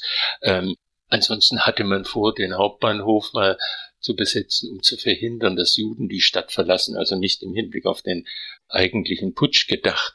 Und sonst gab es keine Planungen. Man hat deswegen Hitler auch immer wieder im Nachhinein vorgehalten, es sei ein völlig dilettantischer Putsch gewesen. Ja, er war völlig dilettantisch, wenn man davon ausgeht, dass Hitler eine Planung hatte, die auf eine Auseinandersetzung mit Reichswehr und Landespolizei abhob. Hatte er aber nicht. Er ging davon aus, ich muss diese, ich muss die Polizei, ich muss die Reichswehr für meine Sache gewinnen. Wenn mir das gelingt, ist der Putsch auch äh, siegreich. Wenn es mir nicht gelingt, ist er gescheitert, so oder so. Die Verbände hatten überhaupt nicht das Potenzial, sich mit regulären Truppen der Reichswehr und der Landespolizei ernsthaft anzulegen. Also insofern gab es eigentlich keine Planung für den weiteren Putsch. Das passiert das Ganze am späten Abend in München. Wann erfährt man denn in Berlin von den Vorgängen und wie reagiert man? Also in Berlin erfährt man auch bereits am späten Abend von den Vorgängen. Stresemann äh, soll den Ausruf Finis Germaniae äh, getan haben, also das Ende Deutschlands sei jetzt erreicht, weil man natürlich in Berlin völlig ahnungslos ist, wie die weitere Nacht ablaufen würde. Man rechnet eigentlich eher damit, dass die Bayerische Reichswehrdivision auf Seiten Hitlers stehen würde, dass auch die Landespolizei auf Seiten Hitlers stehen würde und entscheidet in der Nacht aber sich dazu, äh, General von Seegt, also dem Reichswehrchef, die komplette vollziehende Gewalt zu übertragen.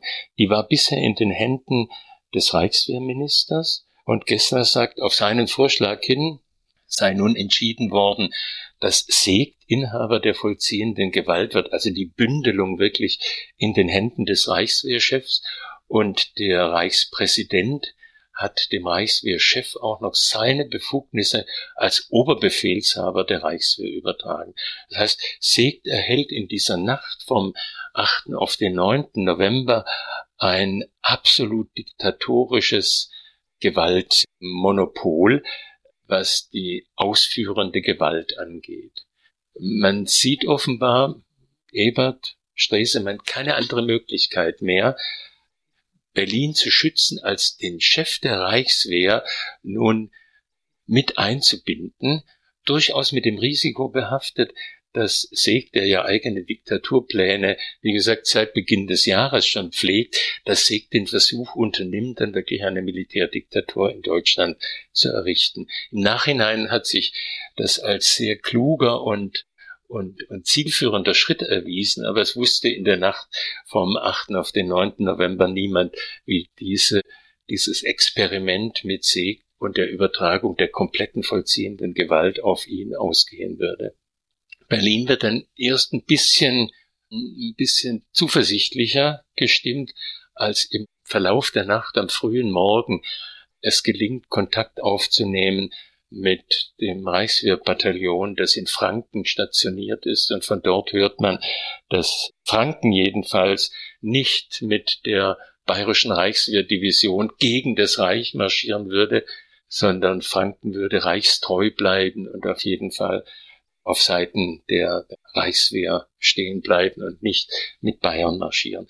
Da gibt's Unterschiede zwischen Franken und Bayern und vor allem Oberbayern in der Aus in der Ausprägung der, der gegen Berlin gerichteten Bestrebung. Alles, was ich vorhin beschrieben habe als Situation in Bayern, ist im Prinzip die Situation in München, in Oberbayern, in Niederbayern, nicht aber die Situation in Franken. Franken ist damals anders geprägt durch entsprechende Traditionen, aber auch durch die Industrialisierung als Unterbayern und als Niederbayern und Oberbayern. Mit dieser Ernennung Segt zum Inhaber der Gewalt sind wir jetzt ja wirklich in einer Phase, in der es ja zu einer ja, gewaltsamen militärischen Auseinandersetzung kommen könnte. Wie geht jetzt die Nacht weiter? Wie reagiert man in München eben auf diese Ereignisse in Berlin? Gar nicht, weil man nicht weiß, was in Berlin passiert. Also wir müssen vorsichtig sein, wenn wir uns solchen historisch doch zurückliegenden Ereignissen zuwenden. Wir sind heute gewohnt, dass wir alles sofort erfahren. In Berlin hatte man keine Ahnung von dem, was in München wirklich passiert und in München keine Ahnung davon, was in Berlin passiert ist. Das klärt sich alles erst im Verlauf von vielen Stunden und zunächst mal ist in München die Situation die, dass Ludendorff, K., Losso und Seiser entlässt, weil im Bürgerbräukeller nichts mehr zu erledigen sei. Hitler ist zu dem Zeitpunkt gerade unterwegs, weil es offenbar in einigen Kasernen Schwierigkeiten gab zwischen Kampfbund Angehörigen und Reichswehr, um da zu schlichten und, wenn es geht, zu einvernehmlichen Lösungen zu kommen. Also Hitler ist nicht mehr im Bürgerbräukeller, Ludendorff bleibt zurück und lässt die drei einfach gehen. Die drei machen sich auf den Weg, jeder in seinem eigenen Fahrzeug, und sie unternehmen auch keinen Versuch, Kontakt zueinander aufzunehmen. Ich beginne jetzt mal mit Losso zunächst mal. Losso kommt dann in die Stadtkommandantur in, in München und wird von den drei ihm unmittelbar unterstellten Generälen empfangen damit, das ist halt, das war doch alles nur Bluff. Die waren inzwischen informiert über das, was im Bürgerbräukeller stattgefunden hatte. Und bereits um 21 Uhr waren erste Informationen durchgesickert und der diensthabende Offizier hatte dafür gesorgt, dass die Losso unmittelbar unterstellten Generäle von Kress, von Ruid und Danner zusammengekommen waren und Entscheidungen darüber getroffen haben, was denn die Reichswehr nun unternehmen soll. Das sind Alarmpläne, die ganz unabhängig von diesem ganz konkreten Ereignis im Bürgerbräukeller existiert haben und diese Alarmpläne sind abgearbeitet worden. Das heißt, es ist schon um 21 Uhr oder kurz danach verfügt worden, dass Reichswehrtruppen aus Nürnberg in Richtung München in Marsch gesetzt werden. Vieles andere ist ebenfalls verfügt worden, zum Beispiel die Besetzung von wichtigen, strategisch wichtigen Positionen in der Stadt München hat auch zu diesen Alarmplänen gehört. Also die Offiziere haben schlicht ihre Arbeit gemacht, die sie machen mussten im Falle von inneren Unruhen oder Putschversuchen, unabhängig von dem, um wen es jetzt konkret ging im Bürgerbräukeller. Und klar war aber auch, dass die drei Lossos Linie nicht unbedingt mittragen würden. Ich habe vorhin davon berichtet, dass die Vereidigung oder die Verpflichtung der bayerischen Division auf Bayern am 22. Oktober stattfand. Und diese drei Generäle waren zu dem Zeitpunkt ja nicht begeistert von dieser Verpflichtung, weil sie der Auffassung waren, es könnte möglicherweise die Einheit des Deutschen Reiches gefährden, was da stattfindet. Im Kampfbund hieß es immer, die drei Generäle seien schwarz-rot-gelb gefärbt, also Demokraten. Das halte ich für ein bisschen zu weitgehend, aber klar war jedenfalls, sie waren keine Nationalsozialisten und sie waren auch keine Nationalisten im Sinne von Schwarz-Weiß-Rot.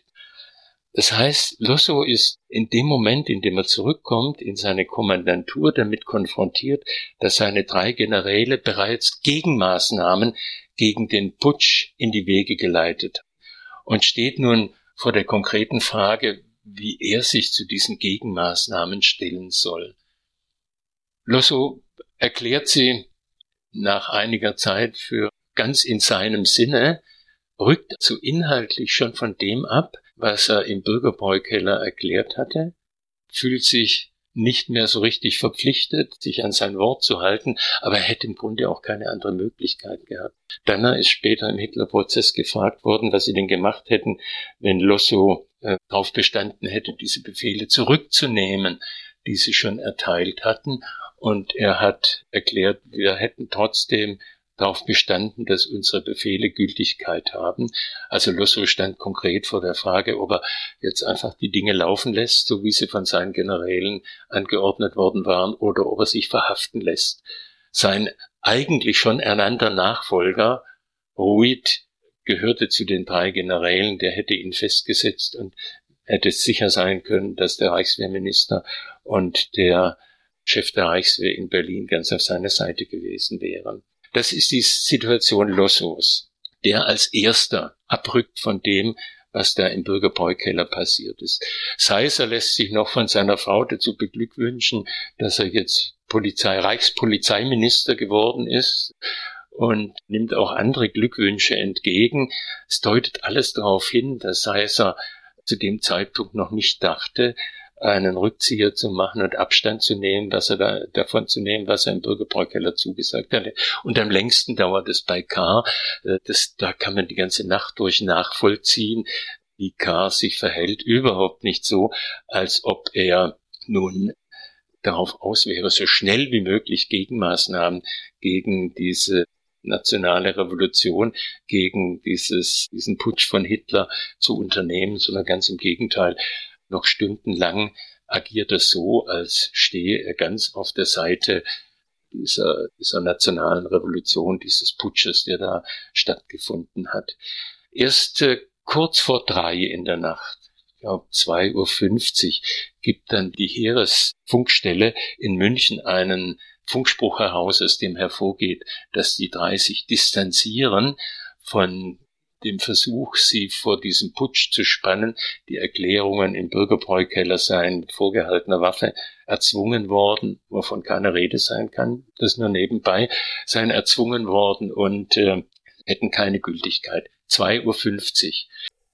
Aber dieser, dieser Funkspruch, der rausgeht, bedeutet natürlich nicht, dass der Inhalt des Funkspruches ab dem Zeitpunkt jedermann zugänglich war. Also insbesondere in München, in den Straßen Münchens wusste man davon natürlich gar nichts, so dass die Nacht vom 8. auf den 9. letztendlich von sehr großer Orientierungslosigkeit geprägt war bei allen Beteiligten in München und ein Stück weit auch immer noch in Berlin. Jetzt haben Sie geschildert, was Lossow, Seis und K. in dieser Nacht gemacht haben. Wie verbringen denn die Putschisten Hitler, Ludendorff, Röhm und so weiter diese Nacht? Ja, zum Teil, wenn man die Berichte liest, hängen die, die Männer, die sie befehligen, einfach irgendwo im Bürgerbräukeller herum, wissen nicht, was sie anstellen sollen. Männer, die tatendurstig losgezogen sind, um einen Marsch auf Berlin anzutreten, hängen hängen die Nacht über rum, ohne dass irgendwelche klaren Befehle kommen. Ludendorff und Hitler versuchen nach und nach Informationen darüber zu bekommen, wie denn nun Lossow, Seiser und K. zur zum gemeinsamen Vorhaben stehen, aber erst in den frühen Morgenstunden, so gegen fünf Uhr, klärt sich das dann für Hitler und äh, für Ludendorff, so dass auch da nicht mit großer Zielstrebigkeit Dinge unternommen werden. Es wird dann der Auftrag erteilt, aber das findet dann erst am frühen Morgen statt. Geld zu beschlagnahmen in einer Druckerei, die zuständig ist für die Herstellung dieser Mengen von Papiergeld, um Leuten Sold auszahlen zu können. Es werden Druckmaschinen der Münchner Post zertrümmert in München der Sozialdemokratischen Zeitung. Sind solche Einzelaktionen oder werden Juden verhaftet, äh, bekannten als jüdische Viertel bekannten Vierteln von München völlig ziellos und orientierungslos werden einzelne Aktionen durchgeführt und im Grunde ist die Stimmung auf einem Tiefpunkt angelangt, gerade was das Führungspersonal angeht, weil natürlich in dem Moment, in dem klar ist, K. Losso Seiser fühlen sich an ihr Wort nicht mehr gebunden, ist Hitler auch klar, dass im Grunde alles gescheitert ist, äh, was er da vorhatte. Wenn er jetzt noch denkt, dass alles gescheitert ist, wie kommt es dann dazu, dass dann dieser berühmte Marsch Richtung Odeonsplatz stattfindet, auf dem dann der Putsch niedergeschossen wird? Man, man sitzt am Morgen in diesem Bürgerbräukeller zusammen, da sind dann auch wieder Ludendorff und Hitler dabei und beratschlagt, was man denn nun machen könnte. Und die Idee stammt wohl von Ludendorff, der sagte, das Einzige, was uns jetzt noch bleibt, ist eine Art Demonstrationszug in die Stadt, um die Münchner Bevölkerung für, uns zu gewinnen. Hitler ist zunächst mal eigentlich gar nicht äh, für diesen Marsch, aber es fällt ihm nichts Besseres ein. Also wird dieser Marsch dann äh, angekündigt und durchgeführt, der eigentlich keinerlei konkretes Ziel hatte. Weder ein Ziel, auf das man hinmarschieren wollte. Sie haben den Odeonsplatz gerade erwähnt, wird ja heute verkauft als Marsch zur Feldherrnhalle, als ob die Feldherrnhalle ein Ziel gewesen wäre, war es mitnichten, sondern man wollte nur in die Innenstadt marschieren, die eigenen, die eigene Stärke zeigen und möglichst viel Sympathie bei den Münchnern gewinnen, auch nochmal dadurch, dass man in die Stadt marschiert. Der Gedanke war verkehrt nicht im Grundsatz, weil in München die Stimmung in der Tat damals so war, dass die NSDAP, dass Hitler, dass der Kampfbund mit dem, was sie da vorhatten, auf große Zustimmung rechnen konnten. Also insbesondere an der Universität, aber auch an, an vielen anderen Stellen der Stadt. Stimmung in München war eine Stimmung pro nationaler Revolution, pro Hitlerputsch. Daran kann es überhaupt keinen Zweifel geben. Die Gegner waren da eher in der Minderheit. Und man hat dann vor dem Bürgerbräukeller Aufstellung genommen und sich aufgestellt in ja zwei parallelen Kolonnen, A4 Mann, auf der einen Seite Bund Oberland, auf der anderen Seite SA bzw. NSDAP, so dass man insgesamt eine Breite dieses Demonstrationszuges von acht Mann hatten, die nebeneinander marschierten. Auf den breiten Straßen hat man das nochmal verdoppelt, so dass die in 16er Reihen marschiert sind. Es hieß immer, es sei ein völlig unbewaffneter Marsch gewesen, was nicht stimmt. Man hat ein Maschinengewehr am Ende des Zuges mitgeführt, Handfeuerwaffen, auch durchaus Gewehre mit sich geführt. Aber es war alles nicht darauf angelegt, in eine Auseinandersetzung, eine militärische Auseinandersetzung zu geraten, sondern alles war darauf angelegt, durch die Breite dieses Zuges Stärke zu demonstrieren. Und äh, dieses Konzept ging zunächst mal auch auf. Ein erster Polizeikordo ist einfach so beiseite geschoben worden von diesem breiten Zug an der Brücke über die Isar und dann ist dieser Zug in die Stadt hinein Richtung Marienplatz, also Stadtmitte zum Rathaus, vorwärts gekommen von begeisterten Münchnern begleitet. Viele haben sich dem Zug auch einfach angeschlossen. Auf dem Marienplatz sah es eine Zeit lang so aus, als ob alles enden würde, ähm, weil niemand recht wusste, wo man denn jetzt nun weiter hin sollte und weil so eine Art Verbrüderung auch zwischen Passanten und den demonstrierenden Putschisten stattfand. Und es war Ludendorff, der dann auf den Gedanken kam, man könnte doch jetzt weiterziehen von hier aus Richtung äh, Wehrkreiskommando, also ehemaliges Kriegsministerium, wo ja Röhm mit seinen Leuten saß und Röhm einen Besuch abstatten, also auch ganz lapidar letztendlich. Und auch das hat Ludendorff aus dem Stand heraus entschieden. Man hat sich dann vom Marienplatz aus durch die engen Straßen Richtung Odeonsplatz auf den Weg gemacht und damit natürlich aber auch auf den Weg gemacht in die, ins Regierungsviertel hinein. Und es war eigentlich auf der Hand liegend, dass spätestens in dem Moment, in dem der Zug sich dem Regierungsviertel nähern würde, ein ernsthafter Widerstand von Seiten der Landespolizei erfolgen würde und sie sich nicht wegschieben lassen würde, wie das bisher der Fall war. Und dann kam es eben in der engen Gasse auf dem Weg hinaus an der Feldherrnhalle auf dem Odeonsplatz zu dieser Schießerei, von der bis heute nicht genau geklärt ist, wer den ersten Schuss abgegeben hat. Es hat etwa eine halbe Minute gedauert, war eine wilde Ballerei und am Ende waren 13 der Putschisten tot, ein Passant war zu Tode gekommen und vier Polizisten waren auch zu Tode gekommen. Das war das Ende. Der Zug hat sich fast von selbst aufgelöst. Der Mann, der unmittelbar neben Hitler marschierte, ist tödlich getroffen worden, war mit Hitler eingehakt marschiert und hat den im Fallen, im Sterben mit zu Boden gerissen. Hitler hat sich die Schulter ausgekugelt, ist dann vom Arzt der NSDAP, der bereitstand, äh, sehr schnell in einen Pkw geschoben worden und mit hoher Geschwindigkeit weggebracht worden. Viele der anderen Putschisten aus der ersten Reihe sind zum Teil verletzt worden, konnten sich aber absetzen. Andere sind unverletzt äh, untergetaucht. Es war nicht so, dass sie sofort alle verhaftet worden wären. Aber der, der gesamte Putsch endete damit im Wesentlichen. Wie wird denn nun dieses Ereignis politisch und juristisch in den Folgetagen, Wochen, Monaten, Jahren aufgearbeitet? Also zunächst mal ist gar nicht klar, wir wissen heute, der Putsch endet damit und wir gehen auch davon aus, dass die gesamten Münchner Bestrebungen in Richtung nationale Diktatur damit enden. Wenn man sich die Quellen genauer anschaut, dann ist das nicht unmittelbar so. K bleibt im Amt, auch Lossow und Seiser bleiben zunächst mal in ihren Ämtern.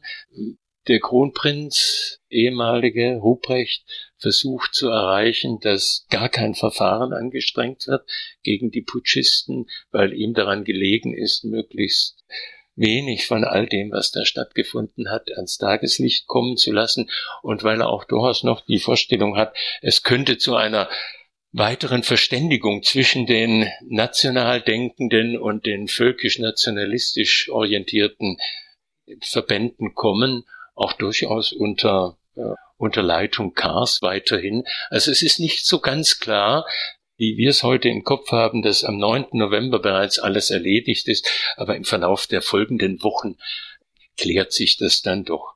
Zunächst sind in der Stadt auch durchaus Unruhen in München Menschen gehen auf die Straße gegen K., dem sie vorwerfen, sein Wort gebrochen zu haben, nicht mit Hitler marschiert zu sein.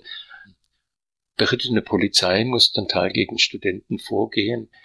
Sind wilde Demonstrationen, die stattfinden, aber es sind keine Gewalttaten im eigentlichen Sinn des Wortes.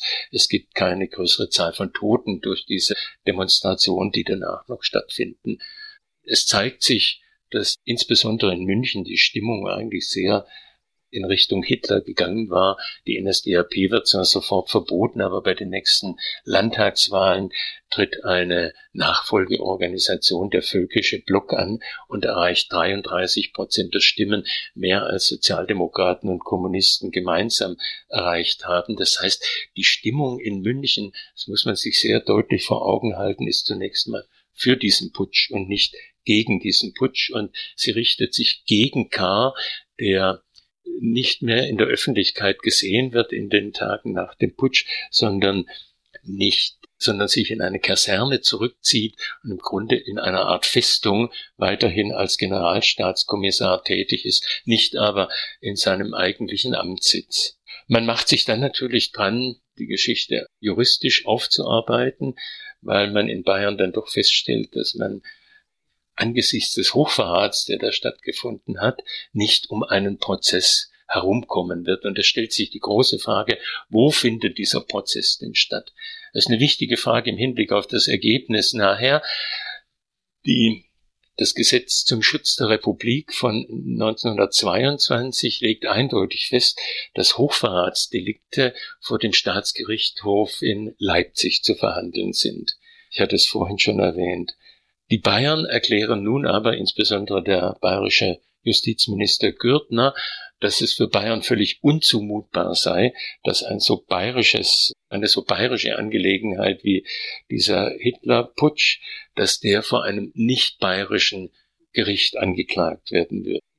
Die Stimmung in Bayern und insbesondere in München sei so, dass es nicht vermittelbar sei, wenn dieser Prozess tatsächlich in Leipzig stattfinden würde. Man besteht darauf, dass in München sein muss. Und es ist ein großer Konflikt zwischen der Reichsregierung und bayerischer Regierung, der sich da andeutet über die Frage des Ortes. Nun hat man in Berlin vieles andere zu dem Zeitpunkt an Problemen zu bewältigen und am Ende besteht Berlin nicht auf dem, was eigentlich geboten war, was rechtens gewesen wäre, sondern lässt zu, dass der Prozess gegen Hitler und Genossen in München vor dem Volksgericht I verhandelt werden soll und stattfinden soll.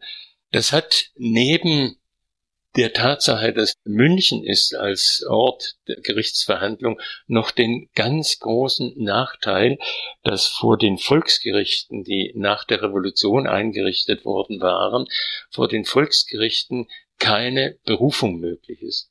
Das heißt, in dem Moment, in dem die Entscheidung gefallen ist, Volksgericht München ist zuständig für diesen Prozess, war man sich auch klar, diese Entscheidung des Volksgerichts wird eine endgültige sein, egal wie das Ergebnis, wie das Urteil aussehen würde, wie das Urteil begründet würde. Es ist keine Berufung und schon gar nicht eine Revision gegen dieses Urteil möglich. Ja, und Ende Februar beginnt dann dieser Prozess. Ich sollte vielleicht vorher noch erwähnen, dass man Hitler bereits am 11. November am Starnberger See in der Villa eines befreundeten Verlegers festgenommen hat und nach Landsberg gebracht hat, wie andere inhaftierte Putschisten auch, sitzen also alle in Landsberg, warten auf den Prozess und der beginnt dann Ende Februar in München. Der Richter, der in München ausgewählt wurde als Vorsitzender Richter für das Volksgerichts I, ist ein, ja, sehr national orientierter Mann, keinesfalls ein Demokrat, Georg Neithardt hat schon dem Mörder Eisners nur die allerbesten Motive unterstellt und vaterländische Gesinnung unterstellt und ihn entsprechend behandelt. Und so verfährt er nun auch in diesem Verfahren gegen Hitler und seine Mitverschwörer. Er lässt Hitler allen Spielraum, den dieser haben will, auch seiner Verteidigung, allen Spielraum, große Reden zu halten, Propaganda zu reden halten in eigener Sache. Und er lässt zu und hat auch keine Möglichkeit natürlich es zu verhindern, dass die Strategie der Verteidigung ganz darauf abhebt, die Beteiligung Kars, Lossos und Seissers an diesem angeklagten Hochverrat nachzuweisen. Der Prozess ist im Wesentlichen ein Prozess um die Frage, was haben Karl Losso Seiser im Kontext dieses Hitlerputsches an Wissen gehabt? Was haben Sie an eigener Beteiligung gehabt? Waren Sie mit verstrickt? Waren Sie möglicherweise sogar als Putschisten, wären Sie möglicherweise sogar als Putschisten zu behandeln gewesen? Das sind die eigentlichen Fragen, die während des Prozesses eine große Rolle spielen und äh, insbesondere K. macht keine gute Figur vor dem Gericht. Er wird als Zeuge geladen, beruft sich dann oft aufs Dienstgeheimnis und macht keinerlei gute Figur, sondern ähm, der Richter spricht später davon, dass der Putsch schon eine Katastrophe gewesen sei, aber noch schlimmer sei der Auftritt Kars vor dem Gericht gewesen. Der habe alles völlig äh, desavouiert und K. habe äh, eine Figur abgegeben, die zum Erbarmen gewesen sei. Losso entzieht sich dem Ganzen irgendwann mal, kommt einfach nicht mehr als Zeuge und nimmt dann die Strafe, die er dafür kassiert, einige Tagessätze billigend in Kauf, weil er sich dieser Situation nicht weiter aussetzen will, von den ähm, Verteidigern Hitlers und der anderen Putschisten regelrecht gegrillt zu werden. Die Protokolle dieser, äh, dieser Gerichtsverhandlung sind inzwischen im Wortlaut veröffentlicht seit etwa 20 Jahren und hochinteressant nachzulesen, auf welche Art und Weise konkrete Fragen dann beiseite geschoben wurden, wie K., Losso und Seiser versuchten, sich aus der Affäre zu ziehen, es ihnen aber am Ende doch nicht gelungen ist. Hitler ist zu fünf Jahren Festungshaft verurteilt worden. Es ist ihm aber im Urteil in Aussicht gestellt worden, dass er schon nach relativ kurzer Zeit würde auf freien Fuß kommen können bei entsprechendem, bei entsprechender, bei entsprechendem Verhalten während der Festungshaft. Das war die Mindeststrafe. Fünf Jahre waren die Mindeststrafe, die überhaupt verhängt werden konnten im Falle von Hochverrat. Und äh, es war ein Urteil, das nicht bloß große Sympathien für den für die Angeschuldigten formuliert hat in der Urteilsbegründung, denen nur edelste sittliche Gesinnung unterstellt wurde. Es las sich gar nicht wie ein Urteil, sondern es las sich eher wie eine positive Erklärung zu den Inhalten und Zielen, die Hitler vertreten hat, was da im Urteil stand. Also die fünf Jahre waren das Mindeststrafmaß für Hochverrat und es hätte im Falle Hitlers auf keinen Fall eine Bewährung ausgesprochen werden dürfen, weil er noch aus dem Jahr 21 eine Bewährungsstrafe hatte von zwei Monaten, die bis 1926 zur Bewährung ausgesetzt war, hätte also eigentlich diese zwei Monate absitzen müssen und hätte auf keinen Fall zusätzliche Bewährung bekommen dürfen bei diesem neuen Verfahren, so dass die Mindeststrafe hätte abgesetzt gesessen werden müssen von seiner Seite. Er hätte auch als Ausländer, der sich solcher Delikte schuldig gemacht hat, auf alle Fälle ausgewiesen werden müssen aus Deutschland. Der Richter hat erklärt, das komme nicht in Frage in seinem Fall. Die bayerische Regierung hat später dennoch versucht, war aber nicht erfolgreich bei diesen Versuchen. Also es ist in diesem Prozess wirklich vieles, vieles so schief gegangen, dass man im Grunde gar nicht von einem ordentlichen Verfahren sprechen kann, sondern da hat Rechtsbeugung stattgefunden. Es war eine Farce, dieses äh, gesamte Verfahren und auch das Urteil selbst war ein Urteil, das bei einigermaßen vernünftiger Rechtsprechung niemals hätte so fallen dürfen. Es war ein Sympathieurteil für Hitler und den Putsch und nichts anderes und Rechtsbeugung im wirklich eigentlichen Sinne des Wortes. Im Jahr 1924 nach der Landtagswahl hat ein junger sozialdemokratischer Abgeordneter Wilhelm Högner den Versuch unternommen, einen Untersuchungsausschuss einzusetzen und mit Hilfe der Nachfolgeorganisation der NSDAP, dieses völkischen Blocks, den ich vorhin erwähnt habe, mit deren Hilfe hat er die nötige, das nötige Quorum erreicht im Bayerischen Landtag, so dass dieses neue Instrument Untersuchungsausschuss gab es ja vor der Zeit der Weimarer Republik nicht, dieses neue Instrument dann wirklich ausprobiert wurde. Ausprobiert wurde auch im, von der Bayerischen Volkspartei und der Bayerischen Mittelpartei, also der Schwesterpartei der Deutschnationalen. Sie konnten die Einberufung nicht verhindern, haben den Ausschuss sehr stark mit ihren Leuten besetzt, auch durchaus renommierte Leute aus den Fraktionen der BVP und der Mittelpartei in den Ausschuss entsandt und dann alles unternommen, um ein Tagen dieses Ausschusses zu verhindern. 1924 wurde er eingesetzt, er hat sich einmal getroffen und es wurden formal zwei Berichterstatter benannt.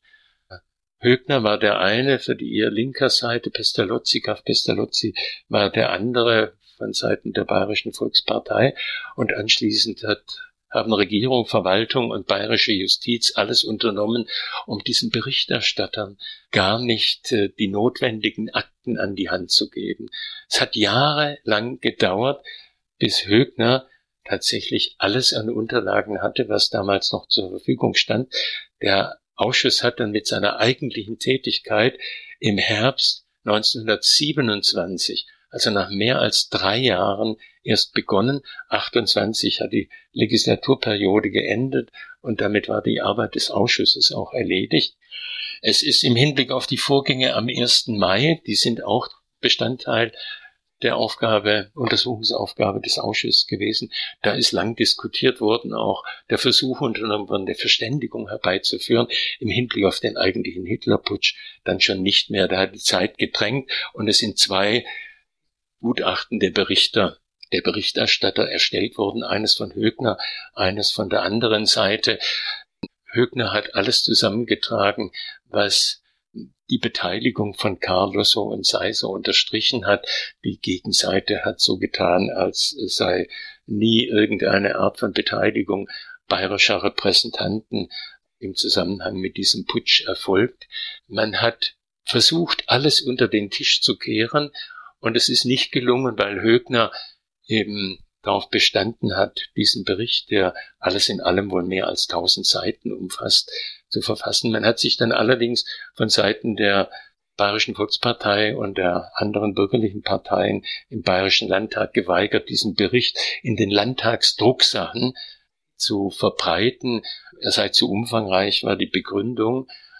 Man wollte also auch dafür sorgen, dass möglichst wenig von dem, was Högner erarbeitet hatte, an die Öffentlichkeit kommt.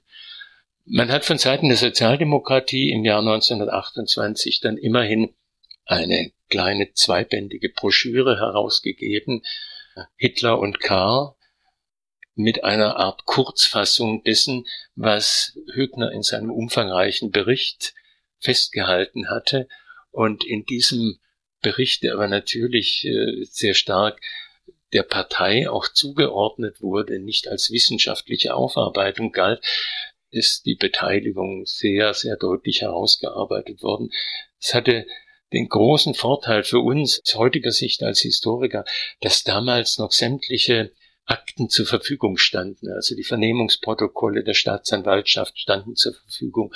Auch andere Dokumente standen zur Verfügung, die später im Jahr 1933 beiseite geschafft worden waren und dann irgendwann mal also beiseite geschafft im Sinne von den Gerichts entnommen und an anderer Stelle aufbewahrt wurden und dann irgendwann mal gegen Ende des nationalsozialistischen Regimes verbrannt worden sind. Diese standen damals noch zur Verfügung, sind das heute dieser Bericht von Högner und auch die zwei Bände, die die SPD herausgegeben hat unter dem Titel Hitler und K., dass diese Bände von herausragender Bedeutung sind als Quelle für uns. Während jetzt diese Aufklärung so schleppend läuft, sitzt Hitler ein paar Monate in Festungshaft, schreibt große Teile von meinem Kampf und kommt viel zu früh wieder raus und wird auch nicht, was eigentlich nach Rechtslage hätte gemacht werden müssen, abgeschoben als ja krimineller Ausländer. Ist die Weimarer Republik nun also doch eher geschwächt worden als gestärkt? Also sie ist zunächst mal nicht geschwächt worden, im Gegenteil, sie ist gestärkt worden. Denn in der Folge dieser Niederschlagung des Hitlerputsches besinnt sich Bayern doch auch darauf, auf welchen Irrweg es sich begeben hat. Also man versucht von bayerischer Seite aus noch die eine oder andere Veränderung im Hinblick auf die Weimarer Verfassung zu erreichen, also diese alten Probleme, die ich vorhin angesprochen habe, ein bisschen abzumildern. Aber es ist nicht der Rede wert, was man erreicht dabei. Und dann findet in Bayern durchaus eine Umkehr statt in der, in der offiziellen Politik. Man setzt nicht mehr auf den Gegensatz zu Berlin, sondern arrangiert sich mit der Demokratie und man kann nicht davon sprechen, wenn wir jetzt ein paar Jahre weiter überblicken, dass Bayern dann später wieder zur Hochburg des Nationalsozialismus geworden wäre. München ist zu Recht zur Stadt der Bewegung gemacht worden von Hitler, weil München für seine Entwicklung in den frühen Jahren sehr große Bedeutung hatte. Hitler ist im Grunde in München erst sozialisiert worden politisch. Er ist in München zum Nationalsozialisten gemacht worden und der Nationalsozialismus Hitlers äh, drückt viel von dem aus, was die Stadt in diesen Jahren zwischen 1919 und 1923 geprägt hat. Er kam nicht als fertiger Nationalsozialist in München an und hat dann die Stadt geprägt, sondern es war umgekehrt. Er wurde geprägt von der Stadt und der bayerischen Gesellschaft und wurde unter diesen Umständen zu dem, der er ist. Aber Bayern ändert sich dann. Das muss man sehr deutlich hervorheben. Ab 1924, 25 sind diese Strömungen nicht mehr stärker als in anderen Teilen des Deutschen Reiches. Und die gesamte Weimarer Republik erlebt ihre, ihre wirklich, ja, man nennt es die goldenen Zwanziger Jahre, ihre Jahre, in denen sie aufbrechen kann nach diesen schwierigen Anfangsjahren. Die Demokratie wird nicht mehr grundsätzlich in Frage gestellt. Man muss nicht äh, jedes Jahr aufs Neue Sorge haben, dass ein Rechtsputsch stattfindet, sondern man arrangiert sich und äh, die Republik hatte ab 1924 bis ins Jahr 1929 hinein, bis die Weltwirtschaftskrise auch auf Deutschland ähm, überschwappte. Man hatte bis ins Jahr 1929 Jahre der Stabilisierung, auch der außenpolitischen Stabilisierung, dank der Politik, die Stresemann als Außenminister gemacht hat. Man konnte durchaus in diesen Jahren zwischen 24 und 29 davon ausgehen, dass die Demokratie in Deutschland würde Bestand haben. Anders als in anderen Ländern, die nach dem Ersten Weltkrieg Demokratien wurden, hat in Deutschland die Chance bestanden, dass die Demokratie sich durchsetzt. Es war am Ende, auch weil Segt es nicht gelungen ist, seine Position zu einer Position eines militärischen Diktators auszubauen, war am Ende der Putsch eine Stärkung der Demokratie, die sich durchgesetzt hatte am Ende des Jahres 23. Mitte November hat die Währungsreform stattgefunden und von da an ging es auch wirtschaftlich aufwärts. Die wirtschaftliche Krisensituation als, als Nährboden für all diese putschistischen, revolutionären Bestrebungen fiel nach und nach weg und es ging tatsächlich aufwärts. Dennoch übernimmt Hitler ja knappe zehn Jahre später die Macht. Wie wird im NS-Staat dann an den Hitlerputsch erinnert? Es geht schon nach der Wiedergründung der NSDAP 1925 los damit, dass Hitler jedes Jahr im völkischen Beobachter am 9. November an die Märtyrer erinnert, die am 9. November 1923 vor der Feldherrnhalle gefallen seien. Und schon in der Zeit der Weimarer Republik, also bis 1932, wird der Kult um diese Märtyrer sehr gepflegt. Jedes Jahr Fotos, Erinnerungsartikel. Es hat auch natürlich das Ziel, den 9. November als Tag der Ausrufung der Republik abzulösen, in den Hintergrund zu drängen und stattdessen den 9. November zum Tag der Märtyrer der nationalsozialistischen Bewegung zu machen. Und nach 1933 oder im Jahr 1933 wird dann der Kult um die Märtyrer vollends ganz ausgeprägt. Es finden ab 1933 jedes Jahr am 8. und 9. November in München gigantische Feierlichkeiten statt bis ins Jahr 1943, 44 hinein.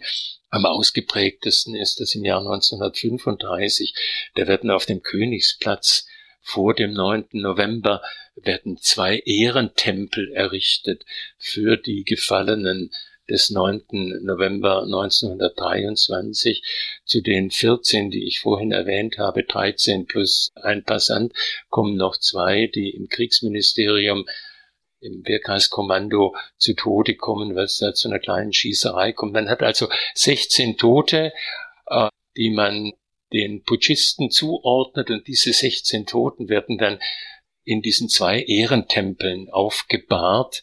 Äh, die Überführung der Gebeine dieser 16 Männer wird als gigantisches Spektakel im Jahr 1935 nicht nur inszeniert, sondern auch im Radio übertragen. Ganz Deutschland soll teilhaben an dem, was da stattfindet. Sie halten von nun an, Hitler redet von ewiger Wache für Deutschland in diesen offenen Ehrentempeln. Äh, das ist was ganz Besonderes, weil eben diese Überführung stattfindet und dann auch der Marsch, der regelmäßig jedes Jahr vom Bürgerbräukeller zur Feldherrnhalle führt, von 1935 an verlängert wird. Da gibt's einen zweiten Teil, der führt dann von der Feldherrnhalle zu den Ehrentempeln auf dem Königsplatz und das Ganze wird ja im Grunde nachempfunden der christlichen Karfreitags- und Osterliturgie. Da ist der Märtyrertod, der 16 beziehungsweise der Kreuzestod Christi und anschließend kommt die Wiederauferstehung Ostern beziehungsweise der Marsch vom von der Feldherrnhalle zum Königsplatz, wo dann die auferstandenen Märtyrer ewige Wache erhalten in den Ehrentempeln. Also es ist eine gruselige, blasphemische Angelegenheit natürlich, wenn man als Christ auf diese Inszenierungen schaut, aber Nationalsozialismus wollte, Goebbels hat es auf die Formel gebracht, Religion sein und nichts anderes. Und genau das inszeniert äh, das Regime jedes Jahr am 8., 9. November in München. Dieser 8., 9. November, der 9. November avanciert zum wichtigsten Feiertag im nationalsozialistischen Jahreskalender und prägt natürlich auch den Blick auf den 9. November weit über die Zeit des Nationalsozialismus hinaus. Dennoch wird ja dieser Tag auch umgedeutet nach dem Ende des Zweiten Weltkriegs. Wie ist man in der frühen Bundesrepublik? Wie geht man heute mit dem Jahrestag des Hitlerputsches um, insbesondere mit Blick darauf, dass an diesem 9. November ja noch viele andere für die deutsche Geschichte wichtige Dinge passiert sind, wie zum Beispiel die Reichspogromnacht, Elsass Attentat auf Hitler und der Mauerfall. Wir haben da im Moment eine Entwicklung, die in Bewegung ist. Es gibt seit einigen Jahren ein etwas neues, einen neuen Blick auf die Revolution von 1918, 19, die lange ja in der Bundesrepublik jedenfalls keine große Bedeutung hatte, in der DDR immer zur Legitimation der SED-Herrschaft herangezogen wurde, völlig ahistorisch. Es gibt einen neuen Blick auf diese Revolution, die man doch deutlich inzwischen als Beginn der deutschen Demokratie sieht und äh, mir selber war in dem Buch, das ich zum 9. November geschrieben habe, wichtig deutlich zu machen, dass es einen Zusammenhang gibt zwischen diesen 9. Novembern, an denen die verschiedenen Ereignisse im 20. Jahrhundert stattgefunden haben. Es gibt einen inneren Zusammenhang zwischen 9. November 18 und dem 23 und dem 38. Auch das Elsa-Attentat gehört 39 für mich mit in diesen Zusammenhang rein, auch wenn es am 8. ist. Aber es findet bei diesen Münchner Feierlichkeiten statt. Und nur die Münchner Feierlichkeiten eröffnen auch die Möglichkeit, einen Pogrom zu inszenieren, wie Goebbels das im Jahr 38 gemacht hat, der dann ja als Reichspogromnacht oder Pogromnacht äh, in, in unser Geschichtsbild eingegangen ist. Diesen inneren Zusammenhang, der ist mir sehr wichtig, weil der 9. November ab 1919 als Datum auch eine eigene Geschichte entwickelt hat. 89 kommt dann eher zufällig ähm, wieder mit auf den 9. November. Da gibt's keinen Zusammenhang natürlich. Und die Erinnerung, speziell was den Hitlerputsch angeht, ist sehr dürftig bei uns. Auch beim, es gab unmittelbar nach dem Ende des Naziregimes natürlich in München noch die eine oder andere Erinnerung an den Hitlerputsch im negativen Sinn natürlich positiv erinnert daran niemand mehr. Man hat von Seiten der Alliierten diese Ehrentempel gesprengt, von denen ich gerade erzählt habe, die auf dem Königsplatz äh, standen. Und dann ist es sehr still geworden um den Hitlerputsch. Anfang der 60er Jahre gab es einige Veröffentlichungen dazu, Quellensammlungen auch, die erschienen sind. Ende der 70er Jahre dann nochmal eine Gesamtdarstellung der Ereignisse am 8., 9. November bis in die Details hinein. Die Literatur Anfang der 60er Jahre hat durchaus auch von Carr und Losso und Seiser gesprochen, aber es ist danach Funkstille eingetreten und ich bin sehr gespannt, wie dieses Jahr sich nun entwickelt wird. 100 Jahre ist ja nun doch ein einigermaßen rundes Datum. Neben meinem Buch wird auf jeden Fall noch eines erscheinen. Der Hitlerputsch ist eines dieser Ereignisse, über das sich ein festgefügtes Bild etabliert hat festgefügtes Bild, insofern, als es wirklich nur um Hitler und Ludendorff geht. Karl Losser Seiser spielen eigentlich in dieser Auseinandersetzung keine große Rolle. Und dieses Bild hat im Grunde auch zu unserem überkommenen Bild der Weimarer Republik gut gepasst. Es führt ja dazu, wenn man den Hitlerputsch nur als Hitlerputsch betrachtet, dass die Geschichte der Weimarer Republik im Wesentlichen erscheint als Auseinandersetzung der Republik mit dem Nationalsozialismus. Hitler droht 1923 schon mit einer ersten Machtübernahme. 1933 gelingt sie ihm dann. Alles ist geprägt durch Hitler, dass zwischen 1923 und 1929 die NSDAP eine Splitterpartei mit minimalem Anhang war, dass sie 1928 auf 2,6 Prozent der Stimmen kommt in der Reichstagswahl, wird überhaupt nicht zur Kenntnis genommen, sondern unser Bild der Weimarer Republik ist mehr geprägt dadurch Hitler schon am Anfang und Hitler oder fast am Anfang und Hitler auch am Ende große Auseinandersetzung und es entsteht dadurch natürlich auch der Eindruck, dass diese Republik von Anfang an zum Scheitern verurteilt war. Ich denke, es täte uns gut, wenn wir auch den Hitlerputsch in seiner ganzen Breite als ganze Geschichte, inklusive des Anteils der bayerischen Machteliten an diesem Putschversuch, wiederentdecken würden, aufarbeiten würden. Und wenn wir ihn nicht nicht allein als Hitlers Putsch deuten würden, es würde unserem Bild der Weimarer Republik auch gut tun. Wäre es nur Hitlers Putsch gewesen, wäre keine Erwähnung eigentlich wert. Aber durch die Zusammenhänge, die ich versucht habe darzustellen, ist dieser Hitlerputsch und die Beschäftigung mit ihm ein wichtiges Element der Auseinandersetzung mit dem Ende der Weimarer Republik und der wichtiges Element der Auseinandersetzung mit der Gefährdung der Demokratie insgesamt. Es macht ja doch deutlich, dass das oberflächliche Narrativ, die Weimarer Republik ging zugrunde an den Extremen von links und rechts, nur begrenzt richtig ist, um es mal vorsichtig zu formulieren. Es waren in München nicht die Extreme von links und rechts, die dafür gesorgt haben, dass die Weimarer Republik am Abgrund stand, sondern die Gegner der Republik finden sich im nationalen Bürgertum. Sie finden sich im weiß-blauen Bürgertum in München. Die Gegnerschaft reicht weit in die Mittelschichten hinein und in das Bürgertum hinein. Und es ist eine große und wichtige Erkenntnis, dass insbesondere das Bürgertum, das Kleinbürgertum, großen Anteil an der Gegnerschaft der, gegen die Weimarer Republik hatte und großen Anteil auch am Scheitern dieser Republik am Ende hatte. Uh,